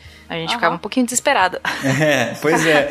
E, a gente e uma coisa muito importante disso tudo é que boa parte dos testes são imunológicos de triagem, seja é, para detectar qual anticorpo você tem, ou seja, para usar anticorpos é, industrializados para detectar o antígeno que você está carregando, se você está carregando aquele vírus, aquela bactéria e tudo mais. Mas isso existe uma, uma janela imunológica do momento em que você contrai o vírus ou a bactéria até o momento que é possível detectar através desses exames, a partir do momento que você tem quantidade suficiente desses anticorpos para ser detectado. Então, uma coisa muito importante aqui, um alerta, é a doação de sangue, ela serve para você doar sangue para alguém que está precisando. Essa é, essa é a, a, motivação. A ideia. A ideia. Então, se você vai, você tem que ser muito sincero com o que você conversa lá na triagem pessoal, que o médico te pergunta lá, ou quem está fazendo a triagem faz algumas perguntas, e não, não é para você omitir informações nem nada disso é porque você está correndo o risco de fazer o seguinte, de ele escolher. Imagina que você na noite anterior é, de, de doar o sangue, você teve relação sexual sem preservativo, ou você fez uma tatuagem e não contou, ou você fez qualquer coisa que exista um risco de contágio de alguma, alguma algum vírus, alguma coisa assim. E aí você vai lá e doa o sangue. E você fica esperando o teu cartãozinho chegar, porque você falou você, você resolveu usar a doação de sangue como uma forma camuflada de saber se você tem alguma doença ou não. Só que se você contraiu na noite anterior, não vai dar positivo provavelmente. E só que teu sangue está lá contaminado, né? Possivelmente pode estar contaminado. Então você começa a ter o risco de passar bolsas de sangue é, de uma forma é, é que não seja percebida pelos testes e alguém vai receber uma bolsa de sangue potencialmente contaminada. Alguém que já está numa situação crítica, né? Precisando de transfusão de sangue, não é uma pessoa que já está lá saudável, de boa por isso que você tem, inclusive, o formulário de autoexclusão. Você, você pode fazer todo o procedimento, você pode doar o sangue e ainda marcar lá um xizinho bem discreto, falando: Eu não quero doar para ninguém isso aqui. Eu vim doar aqui porque a minha, minha empresa inteira veio doar sangue, mas eu tô ciente e eu não quero falar para ninguém que eu, que eu, usei uma seringa contaminada, alguma coisa assim, ou potencialmente contaminada. Então você vai lá, doa o sangue bonitinho na frente de todo mundo e você marca: Ó, quero excluir essa bolsa porque essa bolsa é potencialmente um risco para alguém. Tá? E é por isso que a doação de sangue no Brasil Brasil, ela é voluntária e não é ninguém paga pelo teu sangue. Porque a gente vive numa, num país em que existe muitas pessoas é, com dificuldade financeira e se a gente oferecer dinheiro para que doem sangue, é muito provável que as pessoas omitam alguns fatos para conseguir esse dinheiro, não porque são maldosas, mas porque a, a pobreza faz com que a gente perca algo muito importante que se chama autonomia sobre a decisão de receber ou não um, algum, algum dinheiro, tá? Por isso que é voluntário esse processo. Já que a gente falou em doação de sangue, os anticorpos que você produz também, eles não são, tipo, não são unicamente para patógenos e toxinas, eles são treinados só com suas, suas células. Então, quando você entra em contato com células dos outros, você tem anticorpos para aquilo. Por isso que a doação de sangue você vê a, a, Sim. a- se você tem anticorpos para aquele tipo de sistema ABO, É né? por isso que a gente reage a transplante, a gente reage também via anticorpo, não é só via célula, via MHC. Os linfócitos B também passam por esse processo de tolerância e eles só não respondem ao que é nosso. Também isso não é 100%, mas eles só não respondem, não são treinados para responder, por exemplo, se eu receber sangue do Tarek, agora eu nunca aprendi na minha vida que o sangue do Tarek era uma coisa que eu não deveria responder. Então eu vou responder na hora, entendeu? Thaís, aliás, é importante falar essa questão da doação de sangue também do sistema ABO, né? Que é o A, B e o O e o AB também, e o, e o RH depois, mas assim, vamos pensar só no A, no B, no O e no AB, né? Quando a gente tem, o, por exemplo, o, o sangue tipo A, significa que ele tem um antígeno A e ele tem anticorpos anti-B. E se você tem o B, você tem o antígeno B e anticorpos anti-A. Quer dizer que se você, vamos pegar um exemplo, se você tem o, o sangue tipo A, você reage contra B. Se você tem o sangue B, você reage contra A. Se você tem o sangue AB, você não vai poder reagir contra nenhum dos dois porque você tem os dois antígenos, então você não reage contra ninguém. E se você tem o O, você reage contra todos. É porque o O, ele não tem a proteína. Como ele Isso. não tem, seria um zero no caso do O, entendeu? Ele não tem a proteína, então ele tem anticorpo pra todo mundo, mas ele não é reconhecido por ninguém porque ele não tem nada. Por isso que se coloca daí comumente aquelas frases que a gente ouve falar desde a escola, que assim, o O é o doador universal, porque ele não tem antígeno, então ele não vai ser reconhecido. E o, o, AB é o receptor universal, porque ele não tem anticorpos, então ele não vai atacar ninguém que vier para ele. Agora tem um problema nisso. A gente acaba achando que daí então o O pode doar para qualquer pessoa. Então se o O doa para qualquer pessoa, é só, é só usar O em todo mundo. E, e não é bem assim. Sempre que possível, a gente deve dar preferência para quem tem sangue A receber sangue A.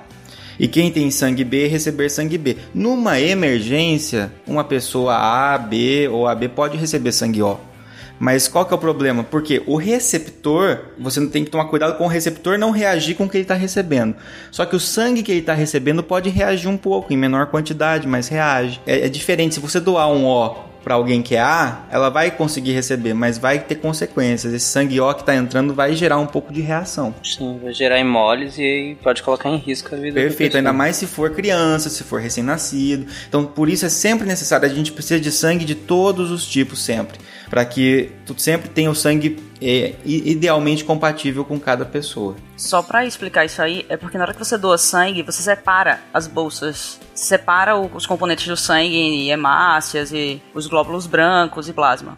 Aí o que acontece? No- na, mesmo você doando só hemácia, porque lembre, os seus anticorpos não estariam na bolsa, não estariam na bolsa de hemácia, porque ele é dos glóbulos brancos. Só que aquela bolsa, ela ainda sobra alguma coisa. Então, quando você ah, usar três bolsas e for usar a quarta, a concentração de anticorpos que vai estar ali já começa a ultrapassar o que é permitido. Então, você poderia utilizar no máximo três bolsas para uma pessoa. Isso, Entendeu? isso que a Cris falou é muito importante também, porque às vezes a gente pensa que a nossa transfusão de sangue de uma bolsa vai atender uma pessoa só, né? Isso é quando você tem a transfusão de sangue total, né? A pessoa precisa de todos os componentes de uma vez. Mas, em via de regra, o que acontece é uma centrifugação, essas bolsas ficam girando igual um tubinho de ensaio girando em alta velocidade, e aí você tem a, a concentração de hemácias embaixo, você tem depois o, o plasma, e isso é separado, a gente separa em pelo menos três, né? A gente vai tirar o, o concentrado de hemácias, a gente vai pegar o plasma e a gente vai pegar as plaquetas também. Cada um deles você pode, um você pode refrigerar, o outro você não pode, outro você tem que congelar e por aí vai. Mas ou seja, quando você doa uma bolsa de sangue, você é capaz muitas vezes de ajudar mais de uma pessoa. É, é super legal isso também.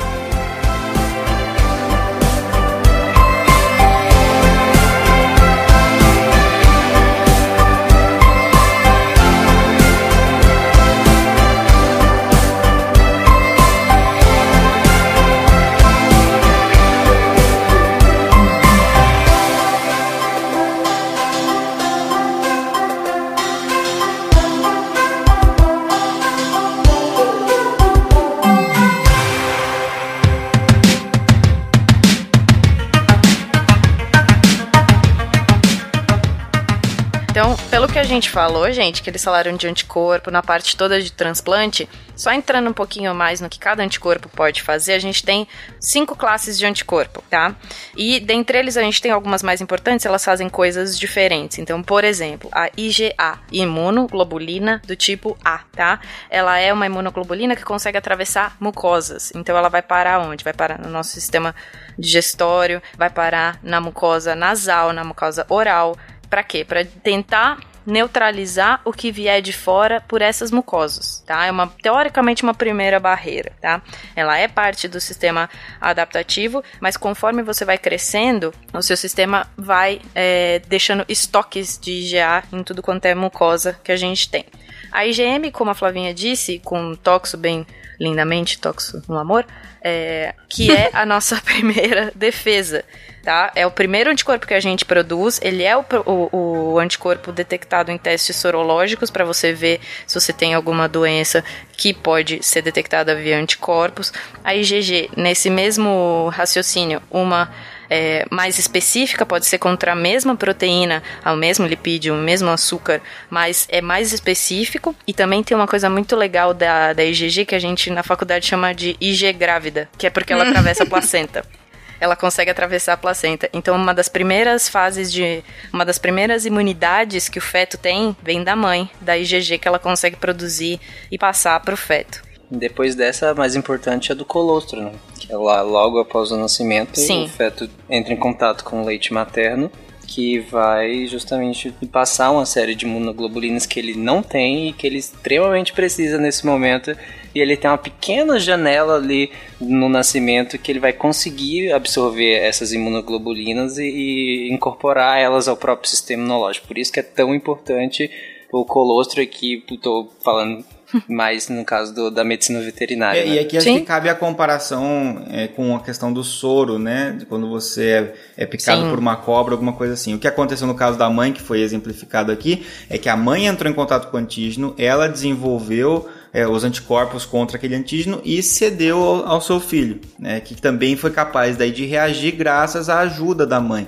O que a gente faz com os soros é, é algo parecido, numa, numa picada de cobra, de escorpião, de aranhas, de alguns gêneros importantes aqui no Brasil, é, e até mesmo para algumas toxinas, né, toxinas, por exemplo, do tétano e outras, a gente tem como ajudar o paciente de uma forma passiva, né? Você vai, você pode fornecer anticorpos para esse paciente, anticorpos que foram produzidos em outro organismo ou em outra situação que você doa para esse paciente, já que ele não vai ter tempo de produzir os próprios.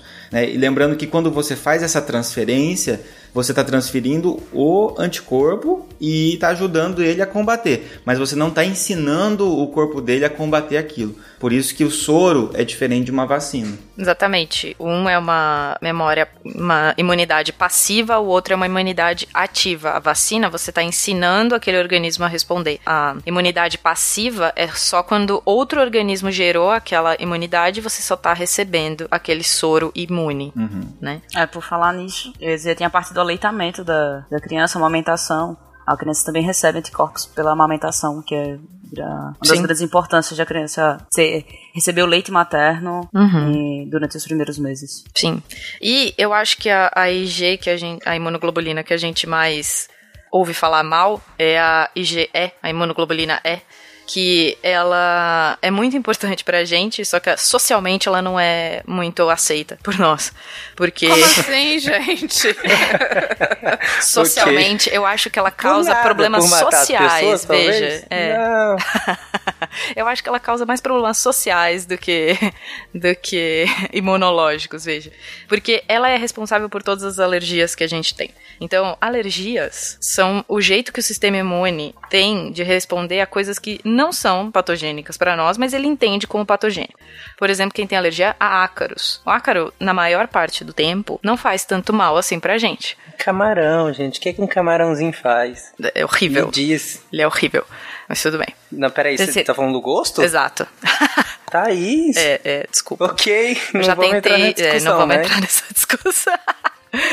Não, mas é, o, que eu, o que eu acho que é social, porque o problema não está no camarão. Por exemplo, o camarão não vai fazer mal para ninguém. Mas ao- ao- tem pessoas que têm alergia a uma proteína do camarão. Isso é um problema social para essa pessoa, porque ela não vai poder almoçar com, as pessoas que estão comendo uma camarão na moranga. Olha só. Entendeu? Tá. Antes de continuar, quero deixar claro que na CSP tinha N opções de comida. Eu mesmo não comi camarão, apesar de gostar e não ter problema nenhum com isso. E o Tarek, sabendo que não podia comer, foi, comprou, comeu. Só pra registro. Né? Isso aí não é problema de alergia. É, Isso aí é outro tipo de problema.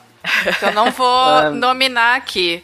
Ah, Não subestime a capacidade das pessoas. Entendeu? Pois é. Viu? Olha, é- esse assunto é já foi nada. discutido em outros sidecasts, mas é, eu só quero dizer que eu ainda estava em processo de sensibilização. Ainda, Uhum. ainda não tinha montado uma, uma, uma hipersensibilidade completa. Agora, agora montou, né, Tarek? Agora tá Agora fechado, montou, agora- tá agora- perfeito, né? Então tá bom. Agora, não- agora tem um problema, né? Não Então, posso mais comer essa bem. delícia. Conseguiu. Porque senão minhas IgS, como a, a- Ah, bagadagadagadagadá. se revoltam. A gente tem rinite alérgica, coisas que ficam rodando no ar e que ninguém consegue bloquear esses trem. Você vai lá e come um negócio de propósito. Mas, Entendeu? A gente tá aqui tentando só respirar e não consegue. Ele, ele viu onde ficava a enfermaria, ele visualizou a enfermaria, viu onde era.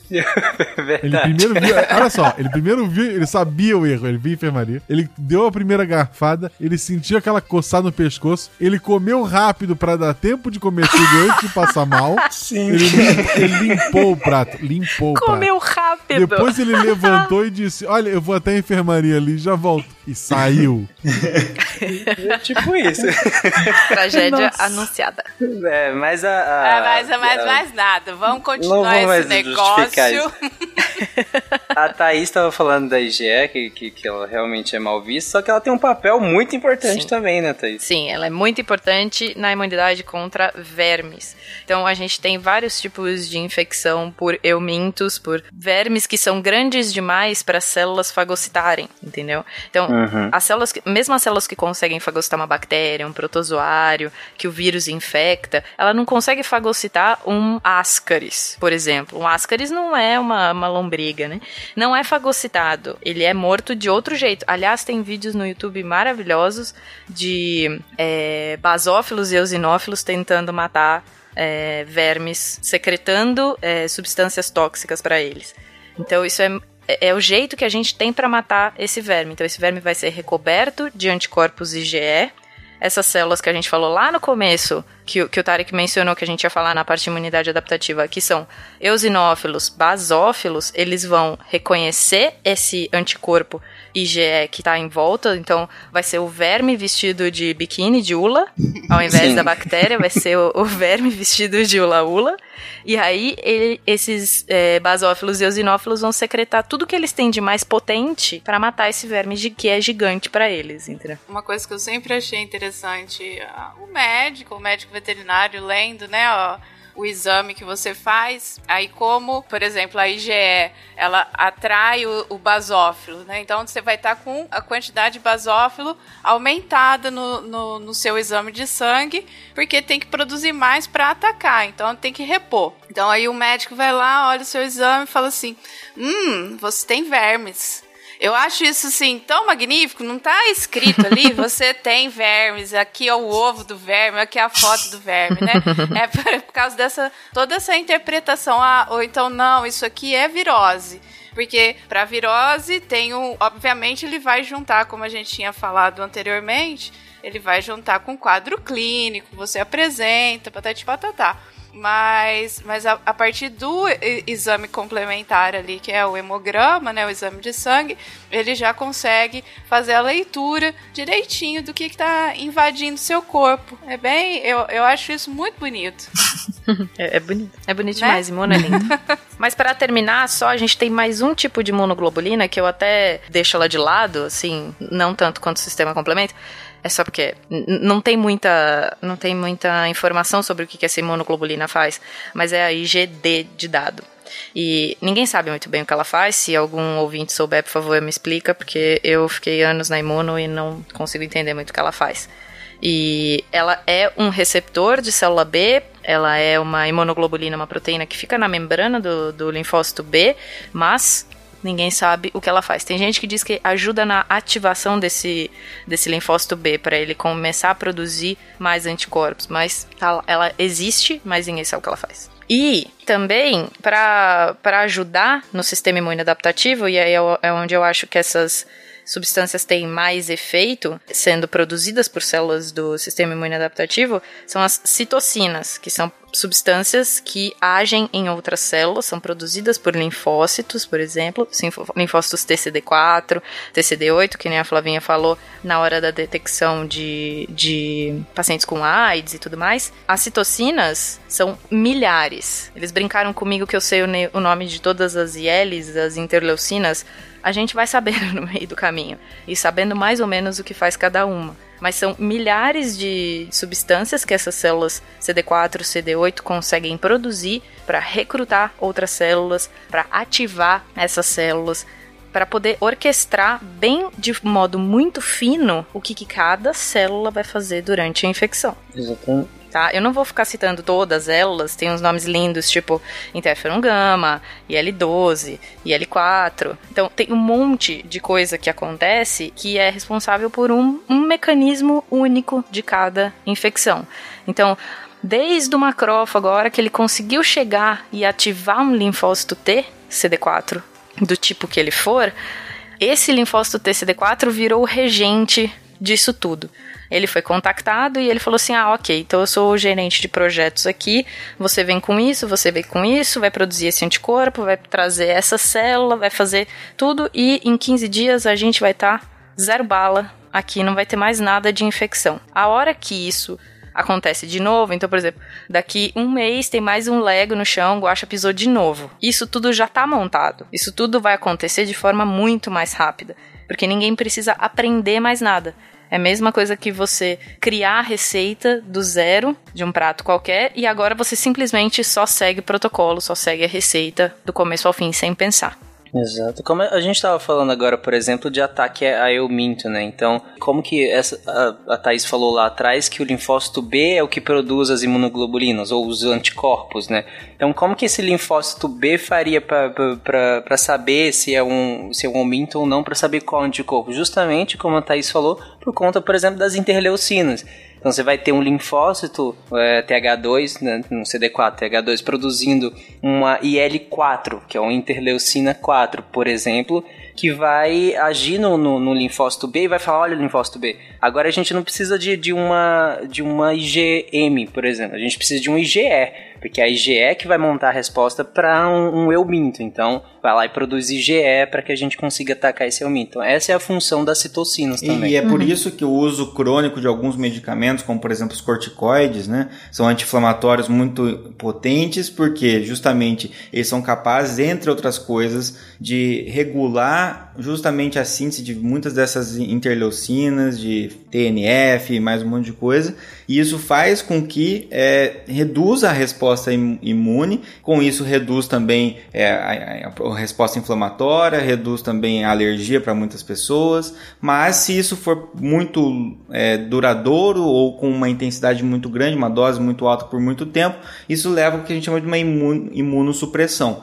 Muitas vezes é voluntário, você quer que a pessoa deprima o sistema imunológico para combater uma doença autoimune ou para um transplante de órgão, mas muitas vezes isso vai favorecer infecções oportunistas. Outras, outros micro-organismos que já convivem com a gente, mas estão ali só esperando uh, um momento de fraqueza para atacar, conseguem fazer isso. Né?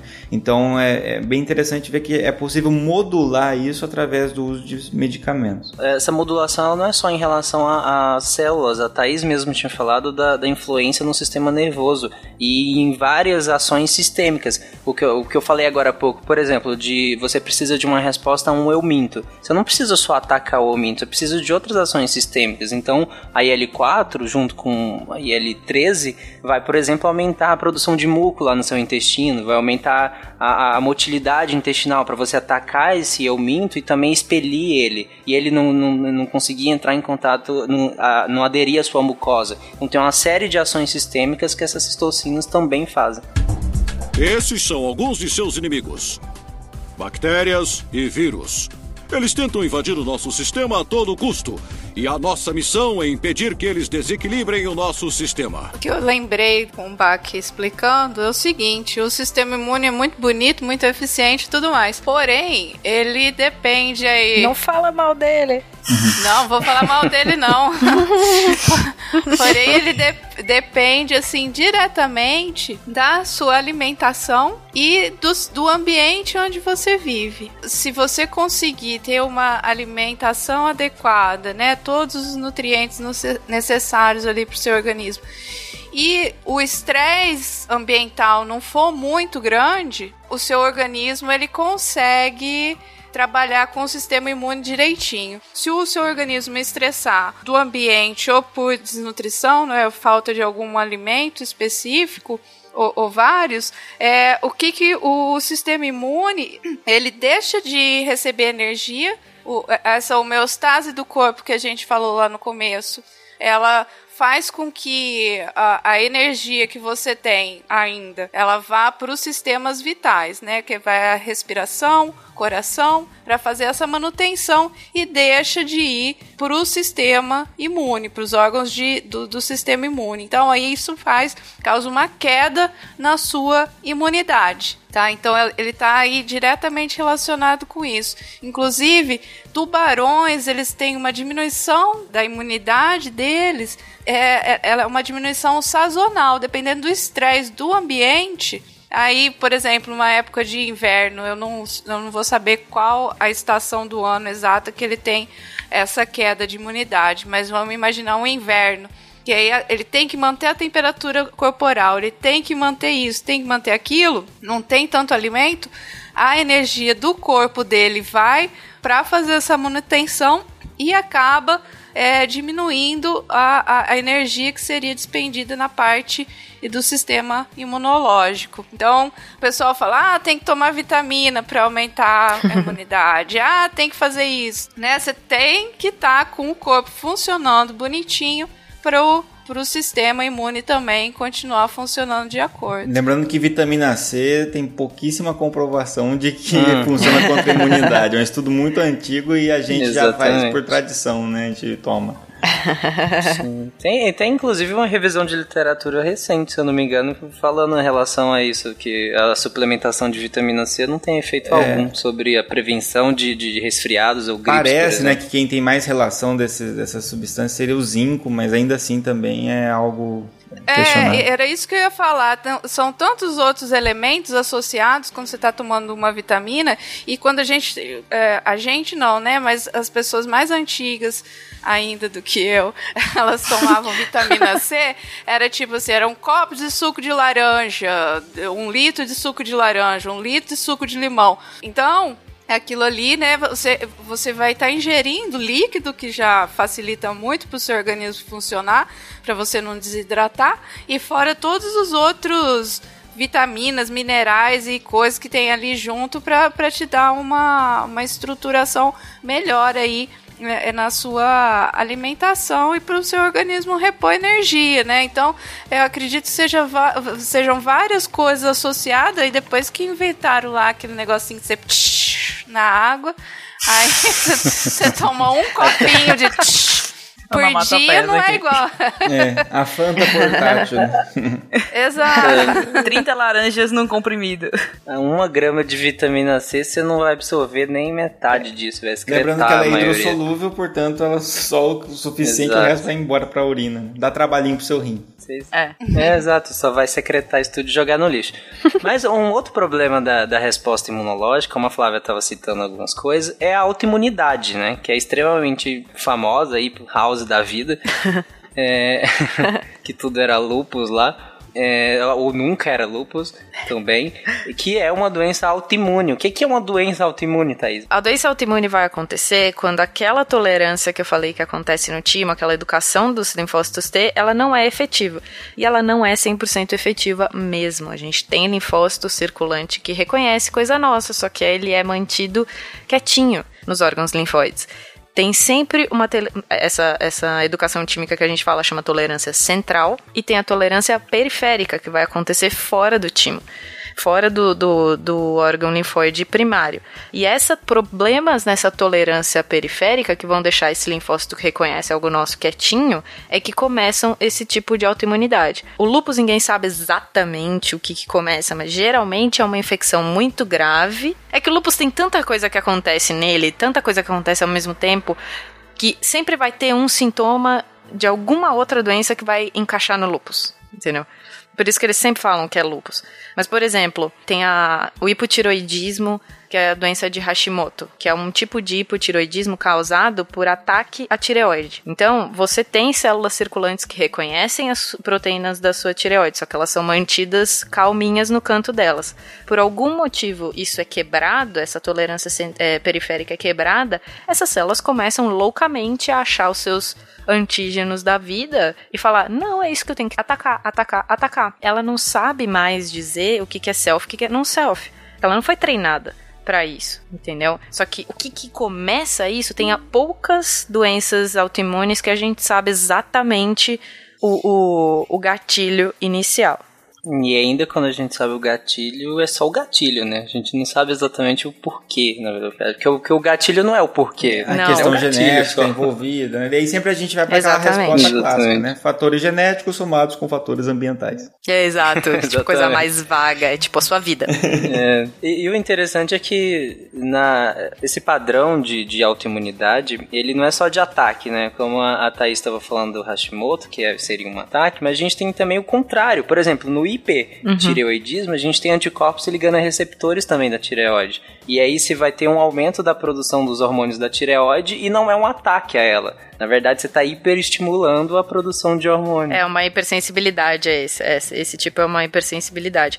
Mas, Exatamente. Mas é uma produção de tanto de células quanto de anticorpo que não era para ser daquele jeito, entendeu? Uhum. Ela foi descoordenada, alguma coisa está descoordenada. É, as doenças autoimunes, elas são as queridinhas do pessoal do House, porque elas são difíceis de diagnosticar. Na, em sua grande maioria, a gente exclui todo o resto uhum. antes de dizer que é autoimune, que era o que acontecia no House. Tipo, ah, não tem mais opção, então é autoimune.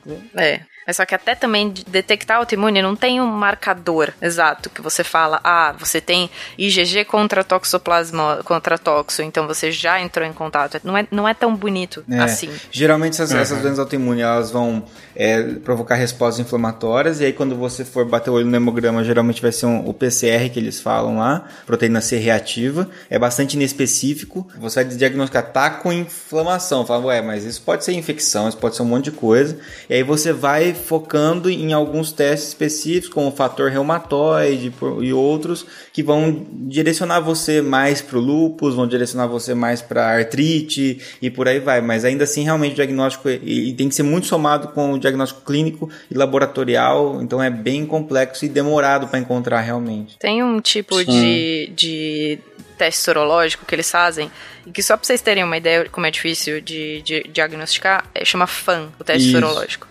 o fã, ele detecta, sei lá, não sei quantas exatamente, mas ele põe para ver se vocês todos, todo mundo que já fez, eu já fiz esse teste, para ver se, o que, que você tem anticorpo contra o quê?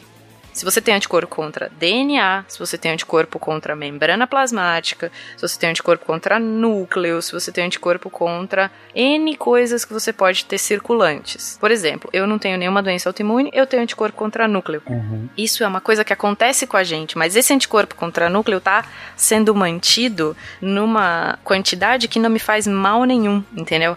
Então, isso é positivo para uma quantidade muito grande de pessoas. Por isso que isso não é conclusivo para detectar uma doença autoimune. É um, um conjunto de, de, de, resultados, tanto de sintomáticos quanto laboratoriais, que vão determinar que você tem alguma coisa. Então, são testes que não, não existe um teste só. Esse é o teste do lupus, né? Esse é o teste de tal é. coisa. Até porque esses padrões ainda estão sendo estabelecidos, né? Os padrões do fã, por exemplo, que a gente Exato. está estabelecendo ainda os padrões, e isso é uma coisa lindíssima.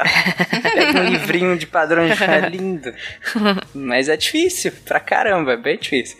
Mas a, a, a Thaís tinha falado de gatilhos, é, e tem muitos tipos, né? Muitos. De, de, de, gatilhos que a gente imagina que, que funcione E, por exemplo, na, na, febre reumática, que é um que eu sempre lembro, que é o gatilho seria a infecção pelo streptococcus, né? Sim. Pelo piógeno. Então, são muitos tipos de gatilho que vão fazer com que o sistema imunológico comece a voltar é, o seu ataque contra o próprio corpo. Mas não só a, autoimunidade é um problema do ataque do sistema imunológico, porque toda essa orquestra, todo esse, esse campo de operações que a gente citou ao longo do episódio inteiro aqui, ele em um momento ele precisa parar. Porque não tem como a gente ficar atacando o tempo inteiro, às vezes até acabou, já, já deu de antígeno. A gente não precisa mais disso, a gente precisa dar uma conter isso tudo, Exato. porque o corpo tá lá ainda, e manda soldado, e manda soldado pra lá. Então a gente precisa conter isso tudo. Como que o corpo faz, Thaís, para conter isso tudo? Olha. Pra gente fechar o cast com Exatamente. Isso. Vem a regulação da resposta imune, que também ajuda na autoimunidade. Uma das coisas que acontece, por exemplo, numa infecção viral o vírus está lá, você tem um pico de viremia, você tem, sei lá, 15 dias com o vírus e depois o seu sistema imune consegue combater, consegue acabar com ele. Só a queda na quantidade de vírus já é um sinal para o sistema imune falar: olha, tá, estamos indo bem, podemos parar por aqui. Esse é um dos, um dos meios que ele consegue se, se regular. É presença de patógeno. Se o patógeno cai, ele cai também. Se o patógeno aumenta, ele aumenta também tá? Mas tem outros jeitos mais ativos de, de acabar com a resposta imune. Então, por exemplo, o sinal de acabar o vírus pode ser um sinal para outras células que não induzem inflamação, mas induzem anti-inflamação. Do mesmo jeito que a gente tomaria um anti-inflamatório, a gente tem células que fazem o mesmo efeito de um anti-inflamatório, chegam no local da infecção e falam: olha, acabou tudo aqui, sou eu que mando agora então eu vou começar a secretar coisas anti-inflamatórias e matar todas essas células ou fazer elas pararem de secretar o que elas estão secretando, parar de fazer o trabalho que elas estão fazendo. E tem células que são linfócitos T também, que são do tipo regulador. Ele não aumenta a resposta imune, pelo contrário, ele diminui a resposta imune. Ele geralmente aparece ao final da resposta, ele é gerado no final da resposta, mas é ele que, por exemplo, fica segurando as células que são autorreativas o tempo todo da sua vida. Então, algumas autoimunidades, elas aparecem por problemas nesses linfócitos T, que regulam a resposta imune, tá? Então, se você tem algum problema na quantidade de células T reguladoras, você pode ter um aumento nas células que são autorreativas. Elas são muito importantes não só durante uma infecção, mas ao longo da sua vida toda. Tem um outro jeito também, que já é mais relacionado à parte de produção de anticorpo, que é muito bonito e é muito usado na clínica também, que é a própria produção de anticorpos regula a produção de anticorpos. O, linfócito B, ele vai produzir anticorpo loucamente, quando ele foi ativado, loucamente, loucamente, loucamente. Aí vai chegar uma hora que ele vai encontrar muito mais anticorpo em volta dele, porque ele já passou do limite de anticorpo que precisava, e ele mesmo vai parar. Porque ele percebeu que tem muito anticorpo dele mesmo, que foi ele que produziu, em volta dele. Aí ele para a produção. Você tem alguns casos de imunodeficiência comum variável, que a pessoa tem um problema por excesso de produção de anticorpos, geral. Então ela vai começar tendo algumas autoimunidades por excesso de produção de anticorpo. E ela não tem essa regulação. Então o linfócito B dela não sabe quando parar. O que, que você faz? Você dá anticorpo para essa pessoa intravenoso. E aí ele vai chegar no ponto, mas o ponto dele de parar de produzir anticorpo é muito maior do que um linfócito B de uma pessoa sem essa condição mas é um, é um jeito usado na clínica que é dar anticorpo para a pessoa que precisa, mas não para combater doença, para fazer ela mesma parar de produzir anticorpo. Então você usa esse mecanismo de de regulação do sistema imune diretamente na pessoa. É, e você tem anticorpos também monoclonais anti-TNF, por exemplo, para reduzir também resposta imunológica, né? Que são usados. Porque aí a gente entrou num ponto muito complicado, que são as doenças autoimunes. Se já é difícil diagnosticar, imagina tratar. Né? E para tratar com medicações convencionais, por exemplo, um anti-inflamatório do tipo diclofenaco, aspirina, etc., a longo prazo trazem consequências muito ruins para o organismo, como por exemplo gastrite, úlcera. É, e se você pega, por exemplo, um, um anti-inflamatório é, seletivo da COX, lá que são aqueles é, que são controlados, aí você acaba tendo risco de tromboembolismo, então não pode usar por muito tempo. Aí você pega um corticoide, daí você tem o risco de várias alterações metabólicas, imunológicas, Diabetes, é. diabetes, hipertensão, osteoporose e tudo mais que constitui a chamada síndrome de Cushing. Então você é difícil você controlar essas doenças. Então é, um dos caminhos tem sido justamente a tentativa do uso de anticorpos monoclonais, assim como também para combate a bactérias multiresistentes. Estão tentando estudar isso, já que os antibióticos estão cada vez ficando menos eficazes e a gente não está dando conta de acompanhar a evolução das bactérias. É, às vezes um, um, anticorpo que consiga identificar a bactéria e, e coordenar a resposta mais é, eficaz contra elas, como por exemplo está acontecendo com a gonorreia multiresistente, é, é uma possibilidade nova de novos tratamentos. Então a gente tem muito o que aprender ainda e, e se beneficiar da imunologia. Ai, posso falar então? Vou falar do ornitorrinco. O ornitorrinco, como ele. Oh, que lindo! como o leite dele sai assim na barriga, o bebê ornitorrinco precisa de uma proteção maiorzinha, né? Então, no leite do ornitorrinco, como eu falei no, no spin, tem uma proteína com uma estrutura extremamente enrolada, muito mais enrolada do que o de uma proteína normal. E eles estão estão estudando essa proteína para que ela para que ela seja utilizada como um antibiótico também que, que eles co conseguiram achar essa função dela e agora eles estão sintetizando e porque ela é uma proteína nunca vista antes. O nome dela é Shirley Temple porque ela é tão enroladinha assim os cabelinhos cachinhos sério que eles botaram esse nome. Então nosso ornitorrinco pode ser a solução de vários problemas Ó, já que a O gente- ornitorrinco.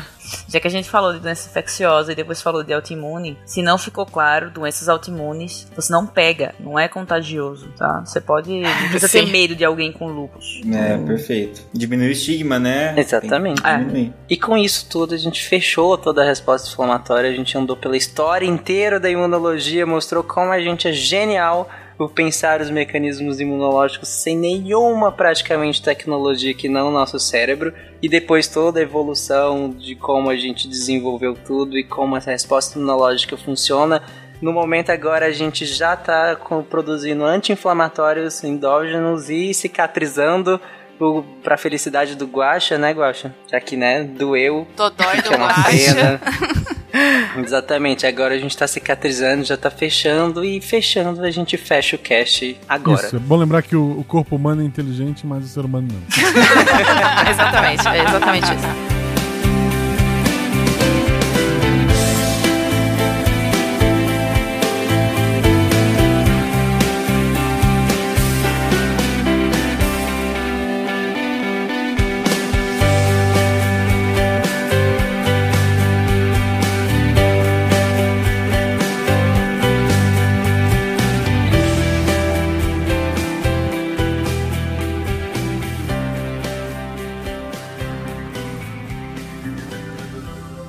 Se a ciência não for divertida, tem alguma coisa errada. Tem que ser divertida. A coisa mais divertida que tem é a ciência.